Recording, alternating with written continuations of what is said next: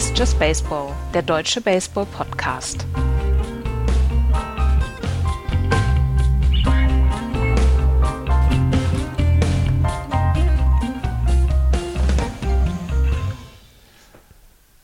Shohei Otani knapp am Cycle vorbei. Die Oakland A's gewinnen zum ersten Mal oder zum zehnten Mal in dieser Saison, haben zehn Siege jetzt. Und die St. Louis Cardinals kommen so langsam wieder auf die Beine. Sie brauchten nur zwei Blown Saves von Kenley Jensen von den Red Sox.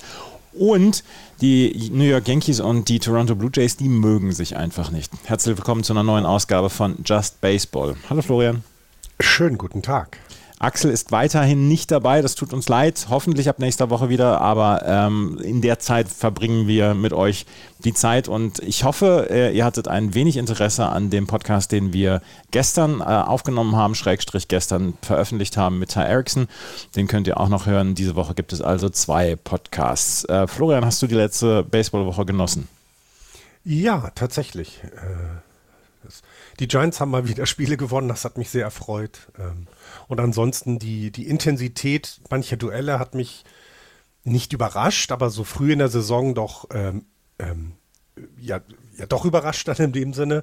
Gerade Yankees, Yankees Blue Jays war, war intensiv, fand ich. Ähm, es gab viele, viele Runs zu sehen. Äh, da reden wir gleich auch noch drüber. Also ja, die Woche habe ich sehr genossen, muss ich ehrlich gestehen.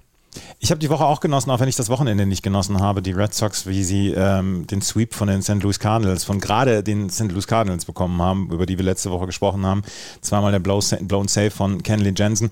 Äh, ansonsten kann ich auch sagen, es gab sehr, sehr gute Serien und es gab sehr viele tolle Spiele und ähm, ich bin nach wie vor hellauf begeistert von dieser Saison und natürlich auch von den Regeländerungen. Und wer uns hört und wer uns die ganze Zeit schon gehört hat, der hat gesehen und gehört, dass wir absolute große Fans dieser Regeländerungen sind. Und wir wollen damit anfangen, bevor wir auf die Divisionen gucken, weil wir müssen jetzt nach einem Viertel der Saison mal drauf schauen. Hat denn diese Regel oder diese Regeländerungen, haben die denn in irgendeiner Weise was gebracht? Und wir können sagen, Florian, sie haben ähm, sehr viel gebracht, allerdings noch nicht so viel, dass man jetzt sagen könnte, das ist die absolute Revolution geworden.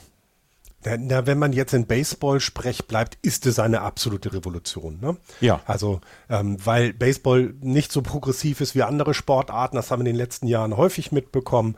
Ähm, Veränderungen brauchen immer etwas länger, aber dass es drei auf, auf einem Streich sind und tatsächlich der Impact so groß ist, dass also wir viel mehr Aktionen haben zwischen den Bases. Wir haben, wenn alles so weit geht, haben wir nachher am Ende irgendwie tausend mehr gestohlene Bases als letzte Saison. Wir haben die meisten Doubles seit 2009, die meisten Singles per Game seit 2016, die meisten Hits per Game seit 2009. Also wir landen dann in einer Region, in der Baseball, wie wir es gerade letzte Woche erfahren haben, einfach Runs produziert und nicht, weil die Bälle irgendwie schicker sind oder besser sind, sondern weil eben zwischen den Bases mehr gemacht wird. Wir haben, wir sehen Bands.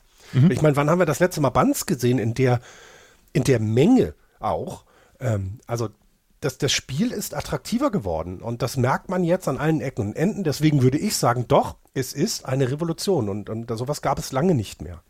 Also wir haben ja diverse Artikel dazu auch in der letzten Woche gesehen äh, zu diesen Regeländerungen nach einem Viertel der Saison. Äh, was besonders hervorgehoben worden ist, ist natürlich ähm, die, das, der, das Groundball-Single, was wir in den letzten Jahren einfach gar nicht mehr gesehen haben. Groundball war eigentlich in aller Regel ein Aus. Es sei denn, du hast ihn so hart geschlagen, dass du in irgendeiner Weise am Infield und am fünften Outfielder oder am fünften Infielder noch vorbeigeschlagen hast. Dann hast du ein Groundball-Single gehabt. Aber das waren sehr, sehr selten. Du siehst das Groundball-Single gerade zwischen First Base und Second Base. Und vor allen Dingen, wenn ein Runner on First Base ist, das ist eine, eine Geschichte, wo dann auch die Hitter sagen, da ist ein so, so großes Loch, weil der First Baseman muss an der First Base bleiben, um ein Base-Stealing zu unterbinden. Der Second Baseman muss sich um die Second Base kümmern, muss also relativ weit in der Mitte stehen. Und da hast du dazwischen Platz das von der Größe des Saarlands. Und das ist etwas, was in diesem Jahr neu ist und was die Hitter nach wie vor erstmal realisieren müssen, weil sie sagen nach wie vor, naja, wir müssen den Ball erstmal in die Luft kriegen. Das war so das, das Credo der letzten Jahre. Jahre. Wir müssen den Ball in die Luft kriegen, weil durchs Infield kriegen wir diesen Ball nicht.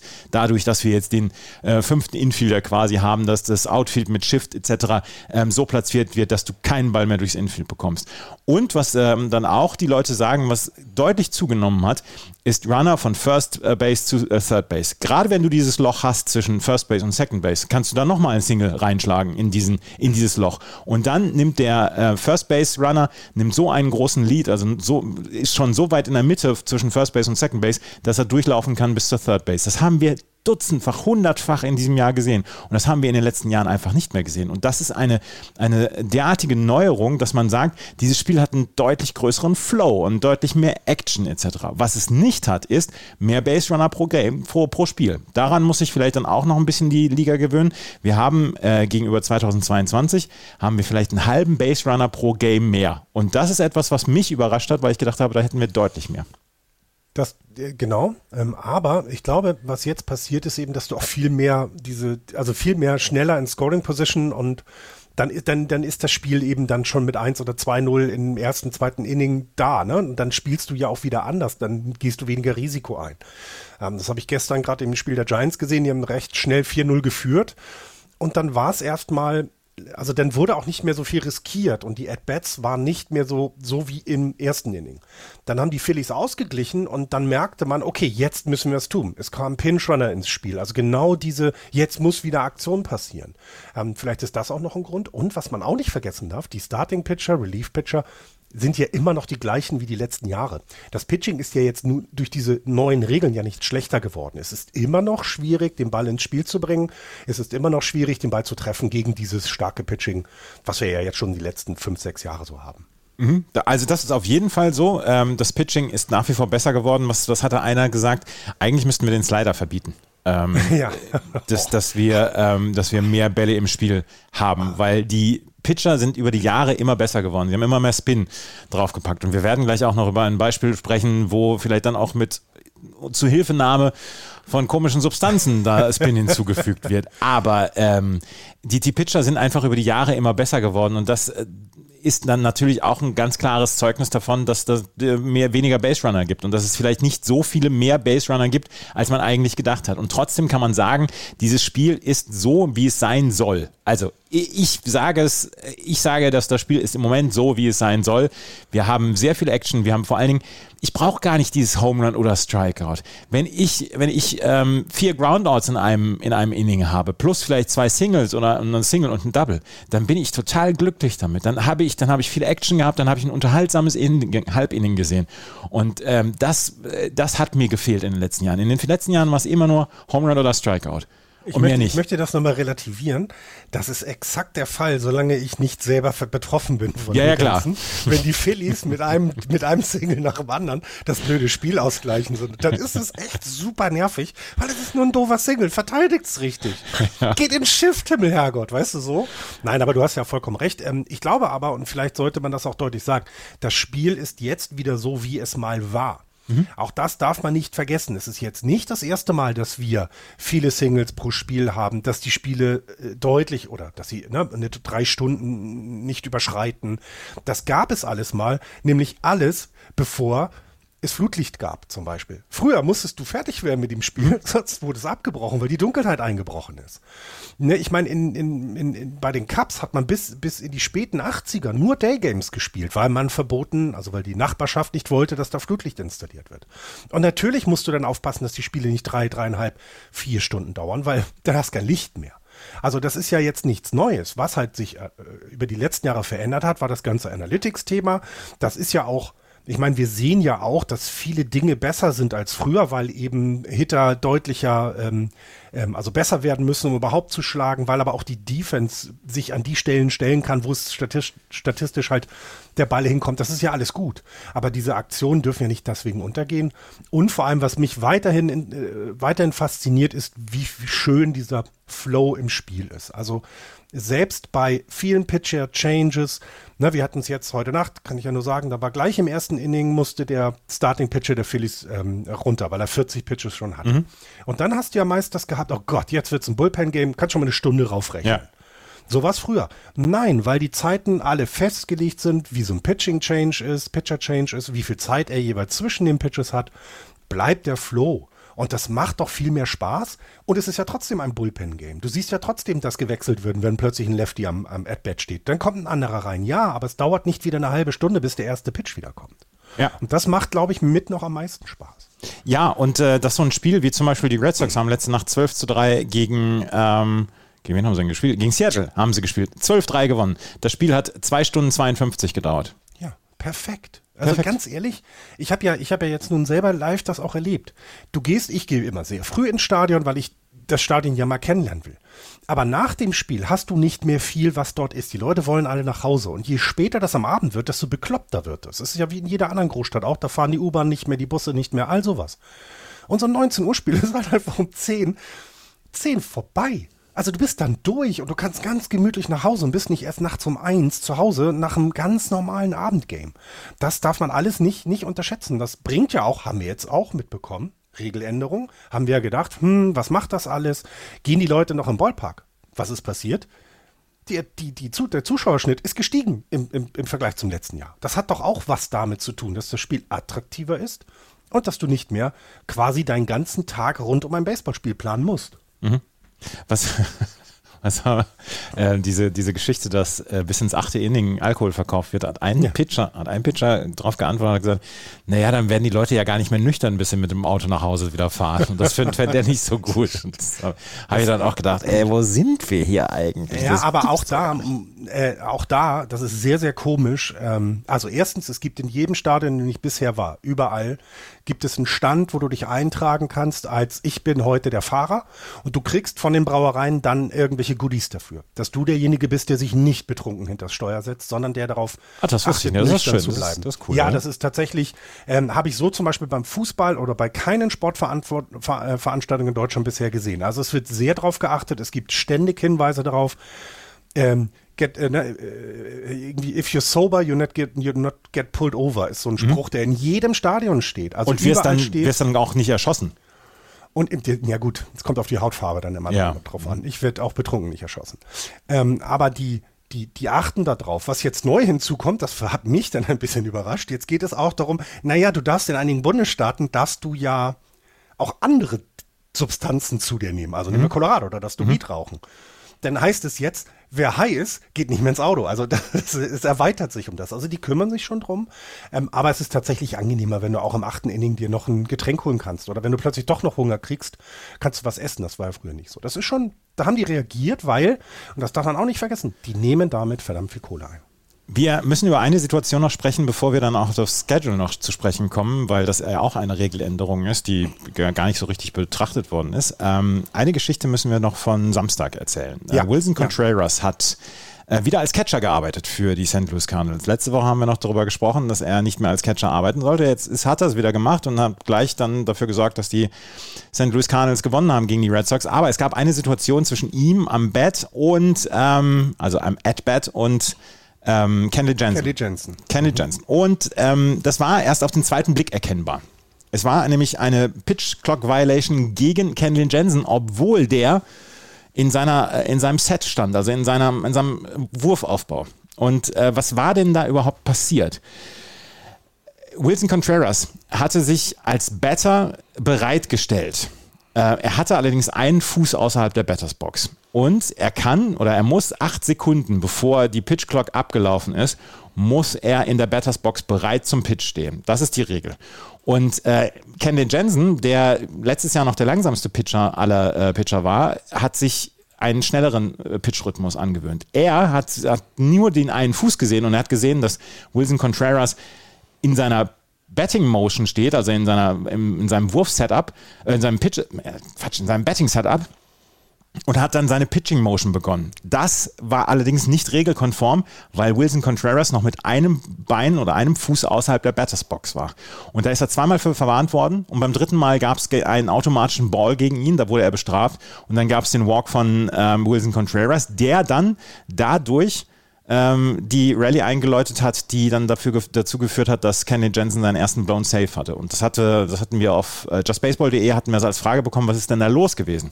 Und es war halt so, dass äh, Wilson Contreras die Regeln so für sich ausgenutzt hat, dass er bis neun Sekunden vor Ablauf der Pitching Clock mit einem Bein außerhalb der Batters Box war, um den Rhythmus von Kenny Jensen zu durchbrechen. Und das ist zu dem Zeitpunkt noch innerhalb der Regeln gewesen. Genau, und was man immer nicht vergessen darf, das Ganze ist eben A, ein Spiel der Statistiken, aber es ist auch ein Spiel der Psychologie. Du versuchst sowohl auf Pitcher als auch auf Better-Seite den anderen aus dem Rhythmus zu bringen. Denn Rhythmus ist das Schlimmste, was dir passieren kann. Wenn ein Pitcher im Rhythmus ist, dann wirft er dir die Bälle genau an die Lokation, wo der Catcher sie hinhaben will. Wenn der Batter in seinem Rhythmus ist, dann, dann wird er die Bälle treffen. Und genau darum geht es. Und das geht von der Kreisliga bis zur Major League so. Es geht darum, dass du dass du, dass du denjenigen aus seinem Rhythmus rausnimmst. Und durch dieses, dass du ja bis acht Sekunden vorher du musst jetzt acht Sekunden vorher ready sein, der Pitcher aber schon fertig sein kann, könntest du theoretisch da eingreifen. Und zwar ganz klar als, als derjenige, der at bat steht. Ne? Das mhm. ist ja so. Jetzt hat aber die MLB was getan? Sie hat gesagt, so geht das nicht mehr. Das machen wir so nicht mehr. Mhm. Also auch hier finde ich, klug reagiert. Denn sonst würden sich das alle abgucken und wir hätten genau diese Situation, dass es wieder zu, naja, nicht zur Verzögerung ist Quatsch, weil du hast ja trotzdem nur 20 oder, oder, oder 15 Sekunden. Aber der, der Better, äh, der, der Pitcher wird ja in seinem Rhythmus sonst gestört. Und der Rhythmus ist ja sehr wichtig, gerade gesagt. Deswegen, wir haben jetzt gesagt, nee, das gibt jetzt keine Violation mehr, da muss, da wurde sofort was getan. Ne? Nee, da, also es, es wurde so getan, wenn du als, als Better so bereit stehst zum, ähm, zum, zum At-Bats, also wie Wilson Contreras am Samstag bereitgestanden hat, dann und du dann einen Fuß oder beide Füße außerhalb der Batters Box hast, wirst du sofort bestraft mit einem automatischen Strike. Du musst in der Batters Box stehen, wenn du dich bereit machst, dieses, äh, diesen Pitch zu bekommen. Und du darfst nicht in diesem Setup stehen mit einem Fuß außerhalb der Batters Box. Also, Heißt, du darfst weiterhin außerhalb der Box sein, alles mhm. cool, dann bist du auch nicht bereit und dann hat der Pitcher sich auch darauf noch nicht eingestellt. Genau, genau. Und das, das würde genau eben, ich meine, Kelly Jensen ist nun ein Beispiel. Jetzt hat er die beiden Blown Saves. Nehmen wir das mal weg. Das ist ja ein Beispiel. Das ist ja, also selbst Pitcher in seinem Alter, also er ist ja kein junger Pitcher mehr, der gerade frisch angefangen hat, dass sie es geschafft haben, sich an den neuen Rhythmus zu gewöhnen. Und das finde ich, also da finde ich ja das immer noch als leuchtendes Beispiel, weil was haben wir, was habt ihr euch Sorgen gemacht als Red Sox-Fans, dass er das nicht schafft? Und was ich gut finde hier ist, es gab jetzt wieder ein Ausnutzen der Regel. Wir kommen vielleicht, wir können ja bei den Yankees dann auch über ähm, Sign-Stealing nochmal sprechen dann. Mhm. Ähm, ähm, wir haben über das Ausnutzen der Regeln gesprochen und das gibt es schon immer. Nur hier wurde gleich der Regel vorgeschoben, weil die MLB hat es ja so vorgegeben. Ne? Sie hat ja vorgegeben, das darf passieren, haben sich es angeguckt, haben gesagt, das darf jetzt nicht mehr passieren. Entweder du bist ready oder du bist es nicht. Es gibt keinen Weg dazwischen und sonst kriegst du die Strafe. Und das finde ich, das finde ich richtig gut. Sofort auf die Finger klopfen. Ja, finde ich wirklich gut. Ja, ähm, ich sie auch. haben nicht gewartet. Sie haben nicht gewartet. Sie haben nicht irgendwas gemacht. Ähm, ja. Ähm, ja. Kenley Jensen ja. hat diese Regeländerung äh, übrigens mit Wohlwollen begrüßt. Natürlich. Es hilft ihm ja, weil er seinen Rhythmus weiter ja, einhalten ja, klar, kann. Ne? Klar. Absolut. Ja. ja. Und weil es, weil, es, weil es sofort unterbunden worden ist, dass wir jetzt wieder hier Spökes machen mit, äh, mit ein bisschen Verzögerung und mit, mit Ausnutzen von, von Regeln. Es ist sofort auf die Finger geklopft. Für, für mich völlig in Ordnung. Ach, also, wie gesagt, du hast als Better nach wie vor die Möglichkeit, des, den, den Pitch-Rhythmus des Pitchers zu unterbrechen. Du musst halt acht Sekunden vorher, vor Ablaufen der Pitch-Clock, in der Batters Box bereit zum Pitch stehen. Mehr nicht. Und du kannst ja weiterhin deine Timeouts nehmen. Auch so. das gibt es ja. Eins. Also eins ist ja alles. Eins darfst ja, ja, ja, aber das darfst du ja. Ja. Das heißt, wenn du ihn unter, wenn du ihn brechen willst, wenn es irgendwie zwei, zwei Strikes gab und du merkst, scheiße, der ist jetzt in seinem Rhythmus drin, ähm, dann kannst du ja wie früher auch versuchen, durch, ich gehe einmal um die Platte rum, ich versuche ihn aus seinem Rhythmus zu bringen, das weiterzumachen. Das ist dir ja nicht genommen und das finde ich, ähm, ist genau richtig. Ähm, da wirst du von mir keine Widerworte bekommen. So. Von dir keine Widerworte bekomme ich wahrscheinlich auch dazu, dass wir einmal darüber sprechen müssen, warum die AL East so gut ist und dass man äh, inzwischen wohl dann auch rausgefunden hat, warum die AL East so gut ist.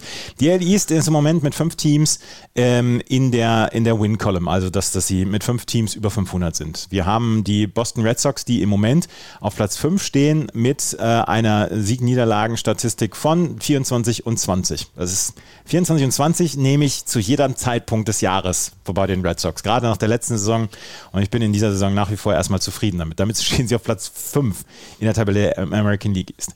Und äh, eine Regeländerung, die zu dieser neuen Saison gekommen ist, ist eine, die der äh, AL East ganz klar ähm, dafür äh, oder äh, äh oh, die der, die der AL East ganz klar zu Pass kommt. Das ist die Regeländerung, dass nur noch 13 Spiele divisionsintern gegen jeweils das andere Team gespielt werden müssen. Letztes Jahr noch 19 Spiele. Du hattest fast 50 Prozent deiner Spiele gegen die eigene Division. Die Tampa Bay Rays, Baltimore Orioles, Toronto Blue Jays, New York Yankees, Boston Red Sox haben 76 Spiele innerhalb der eigenen Division gehabt jeweils.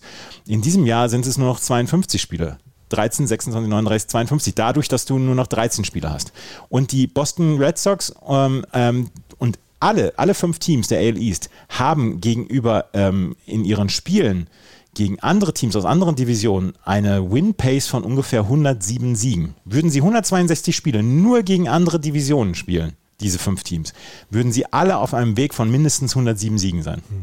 Na, die Rays sind bei Interleague, jetzt, jetzt gilt es ja dann alles außer deiner eigenen, sind sie 9-2. Die Orioles 5-3. Ähm, die Yankees sind auch noch positiv mit 6-4.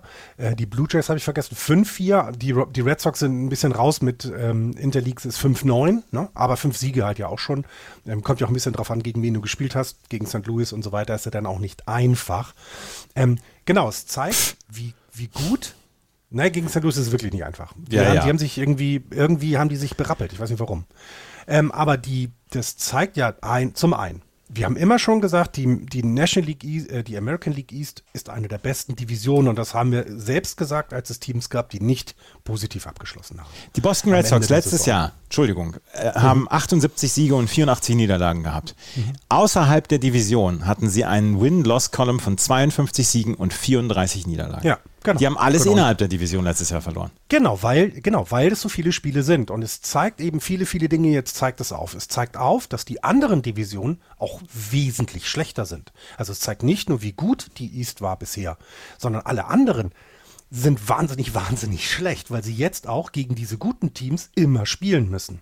Und weil sie sich nicht rausreden können, wie, keine Ahnung, die Tigers, dass sie 19 Spiele gegen die Royals haben und wissen, hey, cool, da haben wir schon mal 12 Siege locker drin. nee, das ist nicht mehr. Das ist nicht mehr so einfach. Sie können immer noch zwölf Siege haben, aber es ist nicht mehr so einfach und nicht so garantiert. Und ich finde, ich finde eben, das hat, also es hat mir die Augen geöffnet, weil man sieht jetzt erst, wie gut in den letzten Jahren dort gearbeitet wurde.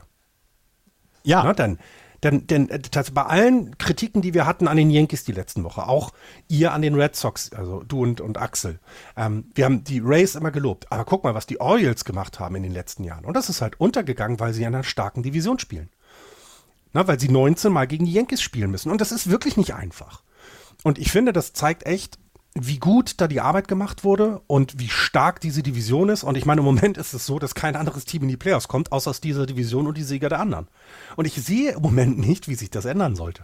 Die Astros sind jetzt langsam da, aber die müssen auch noch gegen all die da drüben spielen. Ne? Das ist ja nicht so, dass die schon ihre Serien durchhaben, sondern die, die kommen ja alle nochmal zu den Red Sox, Yankees, Blue Jays, Orioles und Rays. Und also das, das ist äh, faszinierend und auch die Implikation für die Playoffs. Ich glaube, da wird sich nochmal was ändern. Auch das werden die jetzt dieses Jahr sich genau angucken und überlegen, es kann ja nicht sein, dass wir nur Playoffs aus der Eastern Division haben. ja, aber wie willst du es ändern? Du kannst ja nicht auf einmal äh, die Toronto Blue Jays in die AL West packen. Mehr Playoff-Plätze zum einen. Nee, das, nein, das, das Wäre eine. Vermutung. Nee, das wird es nicht geben. du du nee, müsstest nee. in Mitte November spielen. Das wird keiner machen. Ja, ja, das ist das eine. Das ist, was aber kommen wird, und das wissen wir, es wird zwei neue Teams geben, die Ja. nächsten Jahre, und dann wird es ein Realignment der Division geben. Und dann wird aufgeteilt. Dann, dann wird mehr verteilt werden und dann wird aber, sich das aber, auch nivellieren. aber, aber du hast New York, du hast Boston, du hast Toronto, du hast äh, Baltimore und du hast Tampa Bay. So richtig weit in die Zentrale der USA reichen die nicht rein, alle fünf Städte. Ich guck mal, früher gab es keine Zent- Central Division, früher gab es nur eine East und West. Vielleicht kommt man da wieder zu. Ja, das könnte auch sein.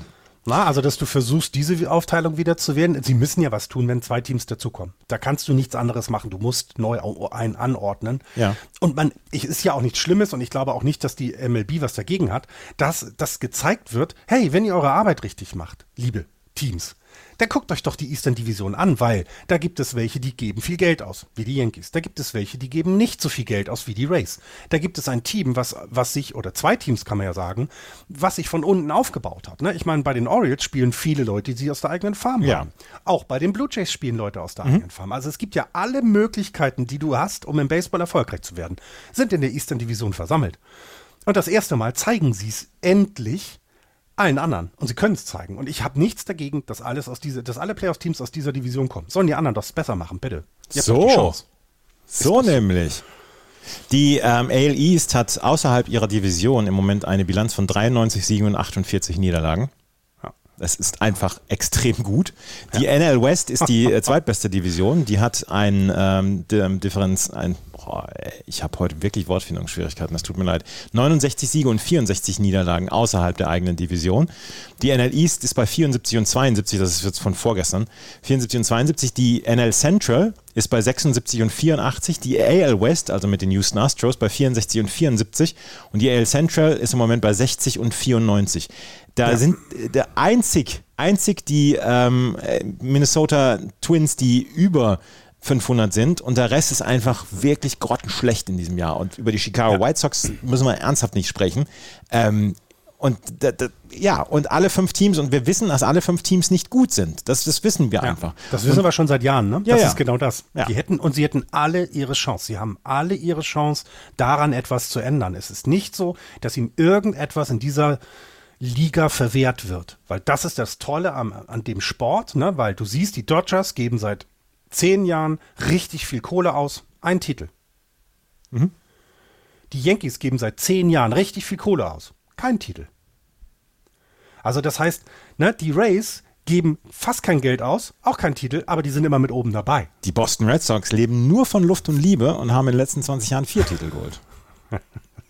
Natürlich nur von Luft und Liebe. Chris Sale wirklich, also Verdient nenn, nenn, nenn, mir jemanden, der sexier ist auf dem Mount. Das ist klar, aber nein, und ich finde, ich finde, und das ist auch ein Plädoyer für das, was hier gerade passiert. Denn ich glaube, ich glaube, dass eben Teams wie die, wie die Guardians, wie die Tigers sich das alles ganz genau angeguckt haben. Und sie werden genau schauen, wie kann ich damit jetzt, also was ist da meine Konsequenz? Denn Sehen wir ganz ehrlich, du musst ja deine Division gewinnen. Das heißt, du hast nur deine fünf Gegner früher gegen dich gehabt, um in die Playoffs zu kommen. Das ist nicht mehr. Du musst jedes Spiel jetzt produzieren. Und das macht eben die, das macht die Attraktivität aus. Und wenn wir ehrlich sind, es gibt, es gibt keine attraktivere Profifußballliga als die NFL. Die macht das noch anders, die macht halt weniger ähm, Regular Season Games, geht auch nicht anders. Aber sie schafft es, dass im Grunde jedes Spiel relevant ist. Egal ob am Anfang oder am Ende der Saison.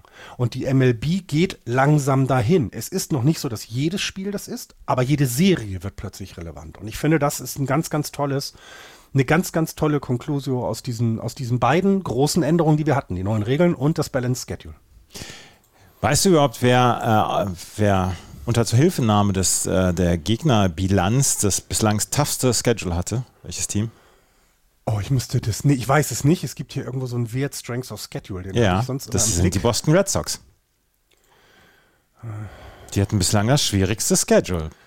Das schwierigste Strength of Schedule, weil die Gegner kombiniert, die die ja, Red Sox bislang klar. hatten, haben ja. eine, eine Win Percentage logisch. von 55 Prozent. Ja, ja, logisch, weil sie selber mit, mit 54 Prozent der Schlechte in der eigenen Liga, das ist ja auch Wahnsinn. Ja, und die, die, die, Red Sox haben, haben denselben Rekord wie die Twins, die damit Erster in der ja. Division sind. Ja. Und sie sind acht Spiele zurück hinter den Rays. Also alles ist Wahnsinn in dieser Division. Muss ja. man so sagen. Ja, und ich bin ernsthaft, ich bin nicht unzufrieden mit dem, wie, meine, wie mein Team dieses Jahr abliefert. Ja. Äh, aber sie sind auf dem letzten Platz. Also, ja, genau. Ja.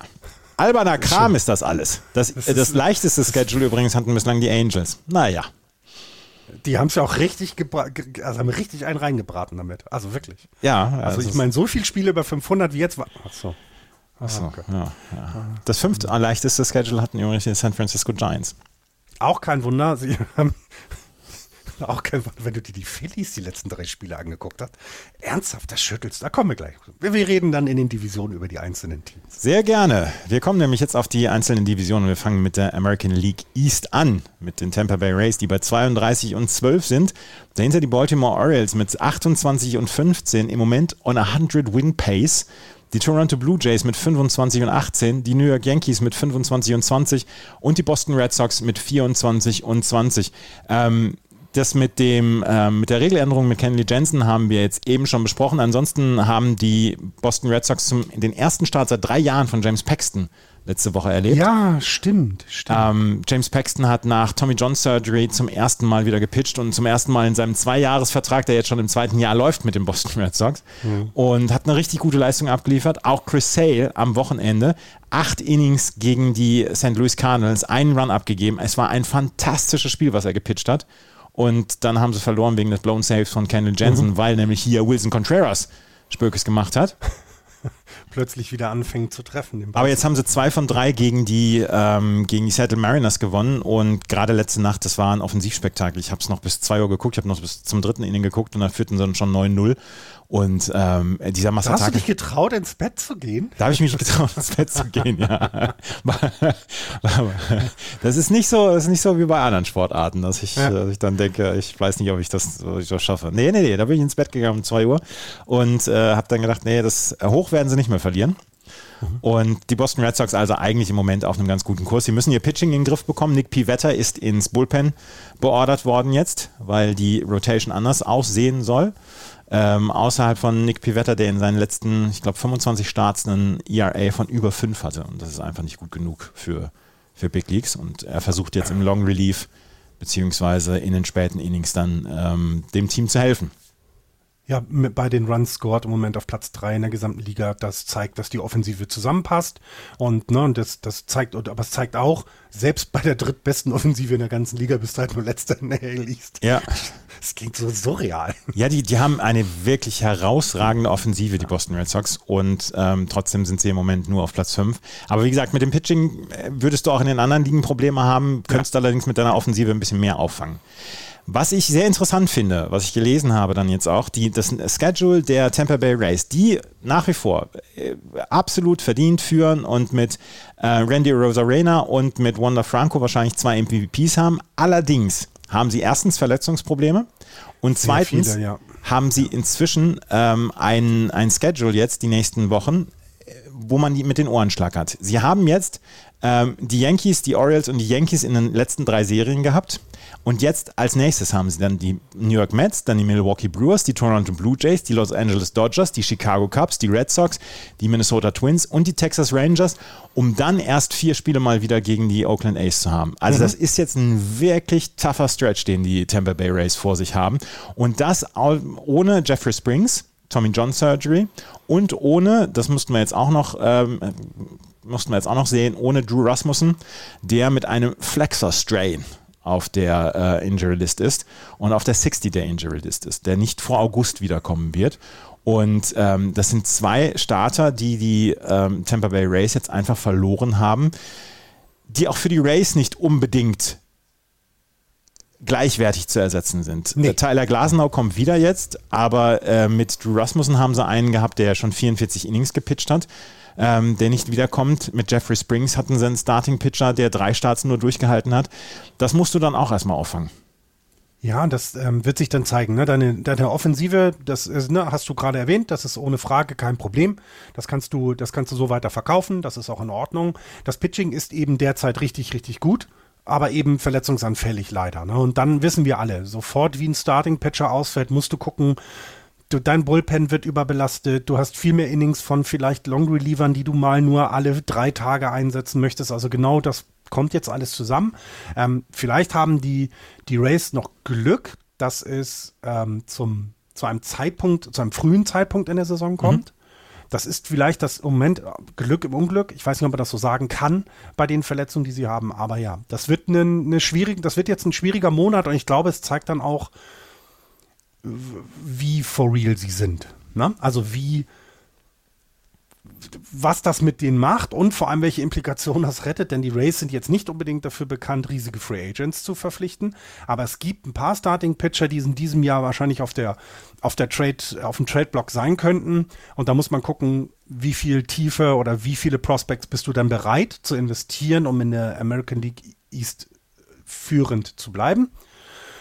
Oder reicht es dir aus, Zweiter, Dritter zu werden mit dem, was du hast? Du wartest auf deine, auf deine Jungs, dass sie zurückkommen, auf den Mount zurückkommen und dann ihre Leistung wieder bringen und dann machst du den Playoffs deinen Run. Ne? Weil das ist ja alles möglich.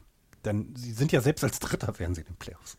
Darf man ja nicht vergessen. Ja, und selbst als Vierter wären sie wahrscheinlich in den Playoffs. Als Vierter, ja, ja, es ist, es ist äh, ja genau. Und es ist nicht gut für die Race, dass das jetzt genauso zusammenkommt.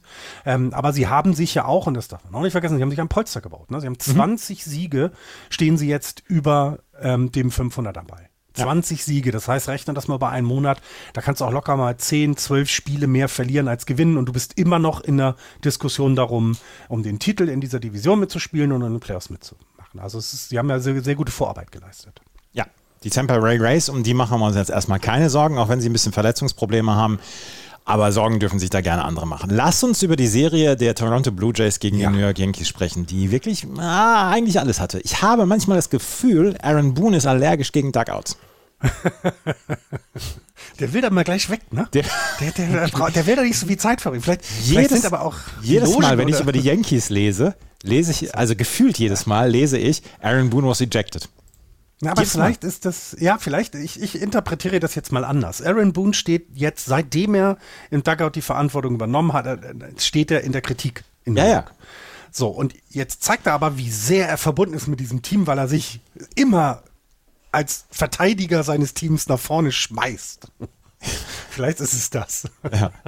Es, gab, es gab zwei, drei Situationen, über die wir sprechen müssen in dieser Serie. Und da können wir dann auch die Yankees und die Toronto Blue Jays dann zusammen mal abfrühstücken hier. Ähm, das Side-Eye von ähm, Aaron Judge, was am Ende gar nicht so in irgendeiner Weise äh, wichtig war. Man hat zwischendurch gedacht, Mann, was ist das? Ist der am äh, will der die Science äh, stehlen von, vom Catcher, aber das konnte er nicht sehen, nur dadurch, dass er zur Seite geblickt hat. Er selber hat es damit begründet, ich wollte einfach wissen, wer bei uns im Duckout die ganze Zeit rumblökt, nachdem Aaron Boone schon ejected worden war. Nervt mich nicht. das hätte, ein Blick nach, Blick nach rechts und Augenrollen hätte gefehlt. Dann hätte man gewusst, dass es kein Side-Stealing ist. ja, er hatte, er hatte halt danach einen Home Run geschlagen. Ja. Und da haben dann die, ähm, die gerade die Blue Jays-Kommentatoren haben dann gesagt, oh, was, was ist da vorgefallen? Aber er hat selber hinterher in dem Interview gesagt, nee, ich wollte keine äh, Zeichen stellen, ich habe einfach nur geguckt, was da los Aber ist. Aber lass uns mal, lass uns noch mal bitte eine Sache sagen. Natürlich will jeder Spieler wissen, was für ein Pitch kommt. Also, ob er das jetzt mit dem Blick an, zur Seite schafft, das weiß ich nicht. Aber natürlich willst du am liebsten wissen, was ist der nächste Pitch, denn wir haben es gerade gesagt, die Slider, die hier da kommen, das sind manchmal ganz üble Dinger und du willst einfach nicht nach irgendeinem so Quatsch schwingen, sondern nach den Fastballs, die du dann treffen kannst. Also das heißt, ja, er will er will Science Stealing betreiben. Das will jeder Spieler, der auf dem Platz steht und jeder, der was anderes behauptet, lügt. Aber in dem Fall hat er es nicht getan. Das muss man ganz deutlich sagen. Und was daraus gemacht wurde, ist auch, glaube ich, ein bisschen klar. Das sind zwei Teams, die sich derzeit nicht mögen. Ich habe habe ich was verpasst? Seit wann gibt es eine Rivalität zwischen den Blue Jays und den Yankees? Ich habe so nichts gegen Rivalitäten. Ich war allerdings auch überrascht. Na, so, genau, weil man kennt das von anderen Rivalitäten, gerade Yankees und Red Sox, klar, Dodgers und Giants, auch logisch. Cubs und Cardinals. Cubs und Cardinals. So, ja, aber jetzt die Blue Jays und die Yankees, ich glaube, da macht man gerade mehr draus, als es ist. Von mir aus, von mir aus dürfen die jedes Mal die Benches clearen. ja, gut, das auch das geht. Mhm. Äh, außer es endet so wie früher, wo sie sich wirklich auf die Mappe gehauen haben. Das möchten wir dann nicht. Ja. Nein, und ähm, es ist doch schön, dass du Rivalität hast, wie du selber sagst. Hier in dem Fall kam ja alles zusammen. Ne? Die, die, die, die Blue Jays haben ja nun am, also die ersten beiden Spiele in der Serie ja dann auch nicht sehr gut ausgesehen. Ne? Also das muss man dann auch sagen. Das heißt, sie haben dann schon auf die Backen bekommen und dann bist du ein bisschen genervt. Kann ich auch alles verstehen. Dass Aaron Boone sich aber bei den Niederlagen auch quasi rauswerfen lässt, finde ich sehr, sehr merkwürdig. Ähm, aber es gab ja dann die Situation, die ja auch ein bisschen dazu geführt hat, das war ähm, das, das, das Sticky Substance äh, mhm. äh, Thema mit, äh, wie heißt er mit Vornamen? Äh, mit Hermann. Domingo ähm, Hermann. Domin, Domingo Hermann, mhm. genau. Das kam ja dann, also ne, das war auch wieder etwas derselbe Umpire, der ihn schon mal verwarnt hatte im April, weil seine Hände klebriger waren, als sie sein dürfen äh, oder eher meint, sie sind klebriger, vielleicht müssen wir es so sagen, hat ihn wieder erwischt und komplett ohne Warnung rausgeworfen. Ich glaube, das ist ein gutes Recht, ne? wenn er weiß, hey, du bist Wiederholungstäter, ich habe dich schon mal vor einem Monat gewarnt, lass das sein. Ich finde, das, das sollen sie auch tun, denn die Spinrate, sprechen wir vielleicht noch bei den Pitchers der Reds drüber, die Spinrate bei einigen äh, Leuten ist ja auch wahnsinnig. Also das ist ja, das ist ja irre geworden in diesem Jahr, in diesen in den letzten drei, vier Jahren. Mhm. Und das, da wollen sie gegen angehen und dass sie ihn rausschmeißen, finde ich jetzt nicht, also finde ich berechtigt. Oder findest du das unberechtigt? Selbst Aaron Boone hat gesagt, ähm, ja, ja, er ist jetzt erwischt worden und das soll er nicht machen und jetzt äh, müssen wir das mit der kompletten Mannschaft wieder auffangen. Und das, das weil Problem Boone ist das ja, nicht wusste, weil Boone das nicht wusste. Ich, Kinder. Das ist das Problem. Doch nicht immer so Quatsch. das ist das Problem. Ich habe das nicht gesehen. Das ist das Problem. Den, Sekunden, den Sekundenkleber habe ich nicht gesehen. Nee, nee. Der liegt ja immer. Das, wenn wenn mein Schläger bricht, Das Problem ist ja, jetzt reiß dich mal zusammen. Das Problem ist ja, dass ähm, du, wenn du als wenn du einen Spieler hast, der ejected worden ist und der dann zehn Spiele Sperre bekommt, in diesem Fall von Domenico Roman, das sind zwar nur zwei Starts oder fünf, sechs Relief-Auftritte. Mhm. Das Problem ist allerdings, du kannst keinen anderen Spieler genau. dafür nachholen. Also diese zehn Spiele sind dann auch so, dass du mit einem 25-Mann-Roster rumfährst in der, in der Gegend. Und das ist die größere Strafe eigentlich ja. in diesem Fall.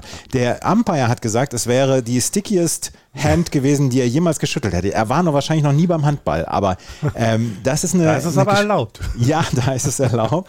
Äh, und da ist es auch äh, sehr gewünscht, weil ansonsten, wenn der Ball ab äh, außer Hand flitscht und die, dich im Gesicht trifft, das ist auch kein, kein, kein Spaß. Jedenfalls ähm, war das eine, eine, berechtigte Sperre und dann jetzt am Ende zehn Spiele Sperre und man sagt immer, ja, zehn Spiele Sperre sind zwei Starts und so weiter, aber die größere, größere Strafe ist wirklich, dass du keinen Spieler nachnominieren kannst. Guck mal, er hat bisher 48 Innings bei neun Starts. Mhm. Also wenn du das im, das sind wie viele Innings pro Start? Ähm, das sind, was haben wir hier? Oh Gott, was ist Fünf ungefähr, etwas mehr als fünf. fünf. Mhm. Bisschen fünf Komma drüber. Die fehlen dir für zwei Starts. Ja. Na, und das musst du erstmal ersetzen und äh, das Bullpen der Yankees muss viel häufiger als in den letzten Jahren ähm, ähm, auf den Mount, weil eben die Innings nicht mehr so äh, flutschen, wie es mal war. Muss man ja auch sagen. Das Starting Pitching hat noch nicht die richtig gute Rolle übernommen bei den, bei den Yankees, wie, wie es mal war. Ähm, hat natürlich auch mit Verletzungen zu tun, klar. Ähm, der Einzige, der performt, ist gerade Garrett Cole. Ne, der mhm. hat 6,2 Innings per Start. Ähm, das also da, da, da, brauchst du gar nichts gegen sagen, aber bei dem Rest fällt es dann schon ab und du möchtest ja schon bis zum, ja, spätestens spätes fünftes, Anfang sechstes Innings, das sechstes Inning, dass deine Pitcher auf dem Mount bleiben, äh, damit du dein Bullpen durch die Saison bekommst. Und das wird ihnen fehlen, ja, und ich finde es aber auch berechtigt, denn komm, wir haben es jetzt echt mehrfach angesagt, es wurde vor der Saison nochmal ganz deutlich von allen gesagt, es ist nicht überraschend hey, nehmt das Vorgeschriebene, das dürft ihr nehmen, denn auch das, wie du es gerade gesagt hast, im Handball ist wie im Baseball, der Ball ist glitschig, du hast schwitzige Hände, du musst die trocken machen können, du musst sie, du musst es hinkriegen, dass der Ball nicht unkontrollierbar durch den, durch, äh, über, die, über die Platte geht. Ja, das dürft ihr, aber mehr bitte nicht. Und wer sich nicht dran hält, fliegt raus. So, er ist der vierte Pitcher, der rausgeflogen ist in dieser Saison. Max Scherzer war der prominenteste bislang. Ähm, Arizonas Caleb Smith wurden in 2021, nein, Entschuldigung, der zweite in dieser Saison, der vierte seit dieser neuen Regeländerung. Caleb Smith wurde 2021 suspendiert und Hector Santiago 2021. Und da habe ich mich gefragt, Hector Santiago, ist das nicht der eine Boxer aus, aus der nackten Kanone? Aber dann habe ich nochmal nachgeguckt. Nee, Hector Santiago kommt da nicht vor. Nee, aber, ja, aber Hector kommt vor der Vorname. Irgendwas ja, also Hector, ja. Hector Savage ist das nämlich. Ah, Hector Savage from Detroit, Xboxer. His real name was Joe Chicago. Oh yeah, he fought under the, the name of Kid Minneapolis. I saw Kid Minneapolis fight once in Cincinnati. Now you're thinking of Kid New York. He fought out of Philly. He was killed in the ring in Houston by Tex Colorado. You know, the Arizona Assassin und so weiter und so weiter. Hector Savage äh, ist es gewesen, nicht Hector Santiago. Ja. Ich weiß nicht, ob die nackte Kanone gut gealtert ist. Äh, gut gealtert sie ist fantastisch Dinge, gealtert. Nichts, Dinge, nein, nein, nein, nein, nein. Nichts gegen die nackte Kanone. Der Film ist fantastisch gealtert. Und jedes Mal, wenn der heute noch im Fernsehen läuft und ich da äh, auf, also so ein bisschen zufällig hinseppe, bleibe ich dabei hängen. Äh, der Film ist. Ja, äh, ja ein Kumpel von mir musste das Kino verlassen, schon quasi im Vorspann, als er das als äh, als hier Leslie Nielsen das Flugzeug verlässt, weil da ja die einfach die Koffer hinten aus dem, aus dem Flugzeug rausfallen und da ja. keiner sie auffängt. Und das hat ihn, das hat ihn so überrascht, dass der gelacht hat, dass ihm der Bauch wehgetan hat. Er musste das Kino verlassen, weil er nicht mehr konnte. Das heißt, er hat den Film gar nicht gesehen, sondern ist sofort raus. Ja. ja. So, wie sind wir da hingekommen? Achso, die Toronto Blue Jays haben auf jeden Fall ihren Walk-Off-Home Run letzte Nacht gehabt. Ähm, ja. Danny Jensen im zehnten Inning, äh, fantastisches Spiel, 0-0. Es war wirklich mhm. spannend. Auch ein 0-0 kann wirklich sehr, sehr spannend sein, gerade auch im Baseball. Und dann hat Danny Jensen mit einem Drei-Run-Home-Run ähm, diesen Walk-Off. Haben, wir das, haben wir das nicht gerade erwähnt? Trotzdem, dass es ein 0-0-Spiel war, war genug los. Ja. Weil es nicht mehr so ist, dass du, gerade wenn es in die späten Innings geht, auf, auf Cole warten musst, bis er dann seinen Pitch abgibt, sondern er hat auch in den, im, im sechsten Inning nur seine 15 bis 20 Sekunden Zeit, seinen Pitch anzubringen. Und das macht selbst ein 0-0 nicht elendig lang. Es macht den, das, selbst ne, die 10. und 11. Inningsspiele, die sind ja auch nicht vier, fünf Stunden lang. Und das, das war genauso ein Beispiel. Die Regeländerung funktionieren, weil das war bis ins 10. Inning nicht eine Sekunde langweilig. Chris Bassett mit einem und, fantastischen Spiel, sieben Innings, ja. drei Hits nur abgegeben. Ähm, insgesamt zehn Hits von den Toronto Blue Jays, das muss man dann auch mal sagen. Sie hatten ihre Chancen, ähm, das Spiel schon vorher zu entscheiden, aber die New York Yankees konnten sie dann auch bei Null halten. Und dann gab es halt in diesem ähm, zehnten Inning zusammen mit dem Zombie Runner gab es dann den Drei-Run-Home-Run ja. für die Blue Jays und das Spiel hat an, am Ende drei Stunden 07 gedauert. Das äh, wahrscheinlich das dritte Spiel, was über drei Stunden gebraucht hat in dieser Saison. und, ne, und ist trotzdem wirklich, auch das nicht langatmig, nicht langweilig. Ja. Ähm, wenn ich noch was zu den Blue Jays sagen kann, es, ich, es wirkt auf, es wirkt gerade für mich so, sie haben eine tolle Bilanz, aber sie wirken noch nicht so, wie ich sie mir vor dieser Saison vorgestellt habe. Das wie hast du sie dir vorgestellt? Na, dass sie die Division gewinnen. Mhm. Und das, das, das hat die, die, das haben sie noch nicht. Das, ich weiß noch nicht, was fehlt. Ich kann es nicht sagen, denn die haben ja tolle Offensivleistungen. Also, das kann man ja nicht sagen. Also, ne, sie sind ja, sie sind in, in Zwölfter, was Run Scored angeht und Elfter im Earned Run Average, im Betting Against, äh, ähm, beim Pitching sogar Siebter in der ganzen Liga. Also wirklich gut. Kann man nichts gegen sagen, aber ich, es fehlt noch was. Ich weiß aber nicht was, dass sie vielleicht mal so eine Serie, sieben, acht Spiele hintereinander gewinnen. Dann habe ich vielleicht mehr Vertrauen. Im Moment ist mein Vertrauen in die Blue Jays etwas verloren gegangen und meine Befürchtung, dass die Yankees viel stärker sind, als sie gerade in ihrem, also rein von der Tabelle her stehen, hat sich be bewahrheitet, denn trotz der ja, Verletzungen im Pitching, trotz der Verletzung in der Offensive, Harrison Bader, hui, das ist schon, schon gut, dass der wieder zurück mhm. ist. Da merkt man, da merkt man, dass der Trade eben doch von beiden gewonnen wurde, die beteiligt waren. Denn Harrison Bader ist defensiv schon ein verdammt guter Spieler und vor allem ist wieder so einer, der jedes Spiel mit 100 Prozent angeht und in keiner Sekunde nachlässt. Und das fehlte den Yankees in den letzten Wochen ein bisschen. Denn ne, so ein Judge, der muss sich beweisen, dass er der Beste, dass er der Teamleader ist, weil der schlägt wahrscheinlich wieder 50 Home Runs. Also sie brauchen so einen, so einen Hustler, so einer, der, der quasi, naja, ich meine, kennst du einen anderen Spieler, der mit Mundschutz auf dem Baseballfeld geht? Wolltest du nicht über die Toronto Blue Jays sprechen? Ja, ja, ja, ich bin jetzt zu den Yankees gekommen. Aber ne, die Yankees sehen, ich glaube, die sind im Moment unterbewertet. So wollte ich sagen. Ja. Und die Toronto Blue Jays etwas überbewertet. Ja, das, das, da gebe ich dir schon recht. Genau. Und die Baltimore Orioles machen mir unfassbar viel Spaß. Du hast jetzt trotzdem nicht über die Toronto Blue Jays gesprochen. Nein, ist egal. Ich habe ein bisschen Sorge um sie, habe ich gesagt.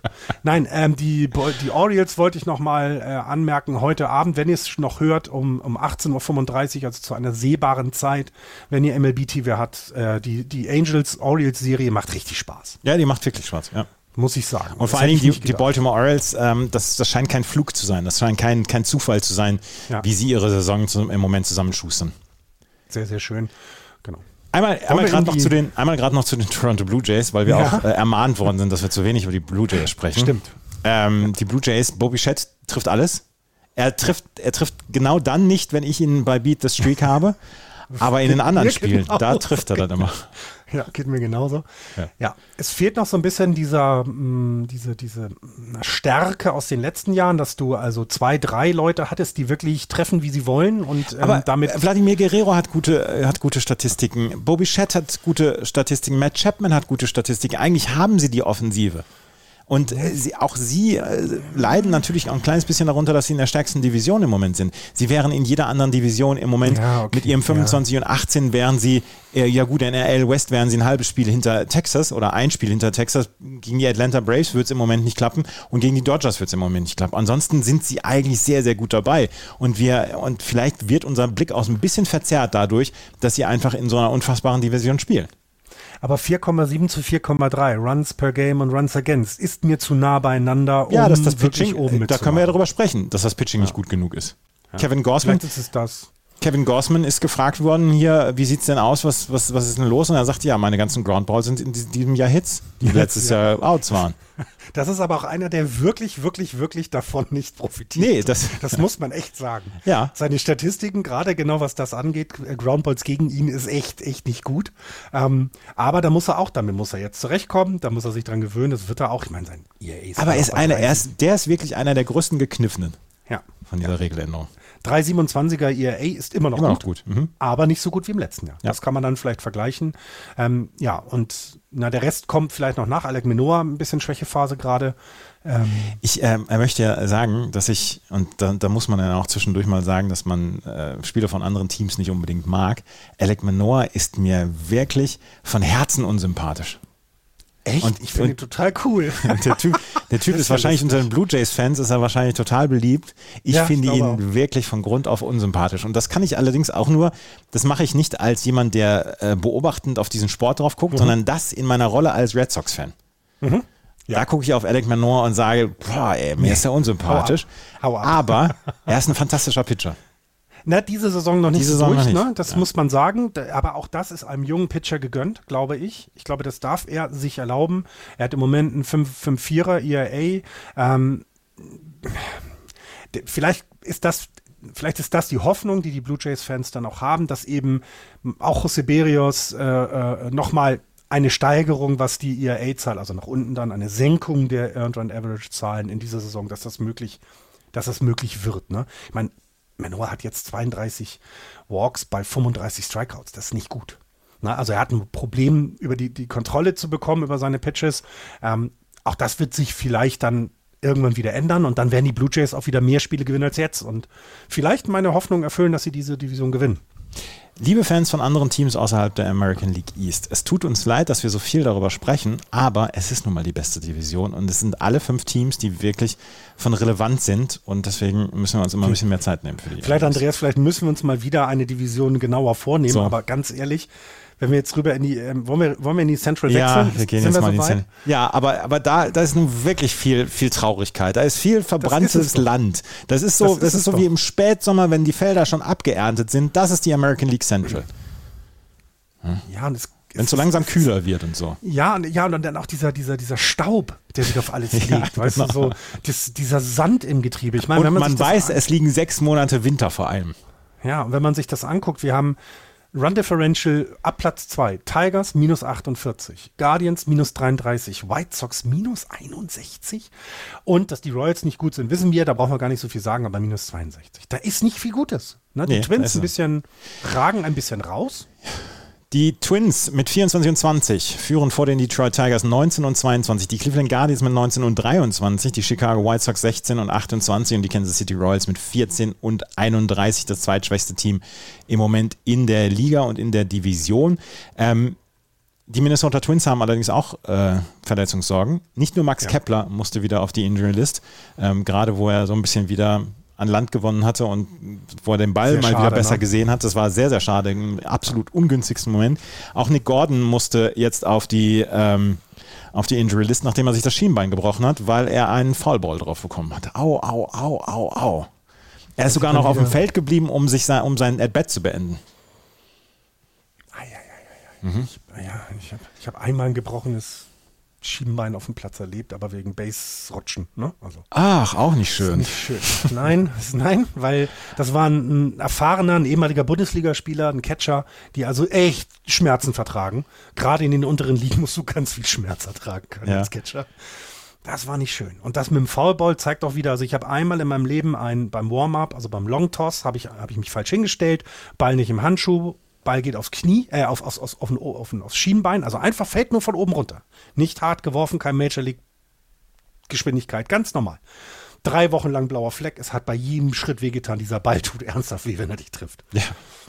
Das, das, ist in der Tat so und Nick Gordon hat sich jetzt, wie gesagt, das Schienbein gebrochen und deswegen ist er im Moment auf der Injury List. Ähm, Joey Gallo ist im gleichen Spiel beim 7 zu 3, bei der 7 zu 3 Niederlage gegen die Dodgers musste er vom Feld, weil er sich einen, ähm, einen Pitch, auch das war ein Foul auf ähm, seines, seines, seines Oberschenkels oder seines Beins, musste er äh, auch runter, ist allerdings nur eine Prellung gewesen und ähm, auch Warte, da war noch. Jorge Polanco. Jorge, Jorge Polanco, Polanco auch. auch.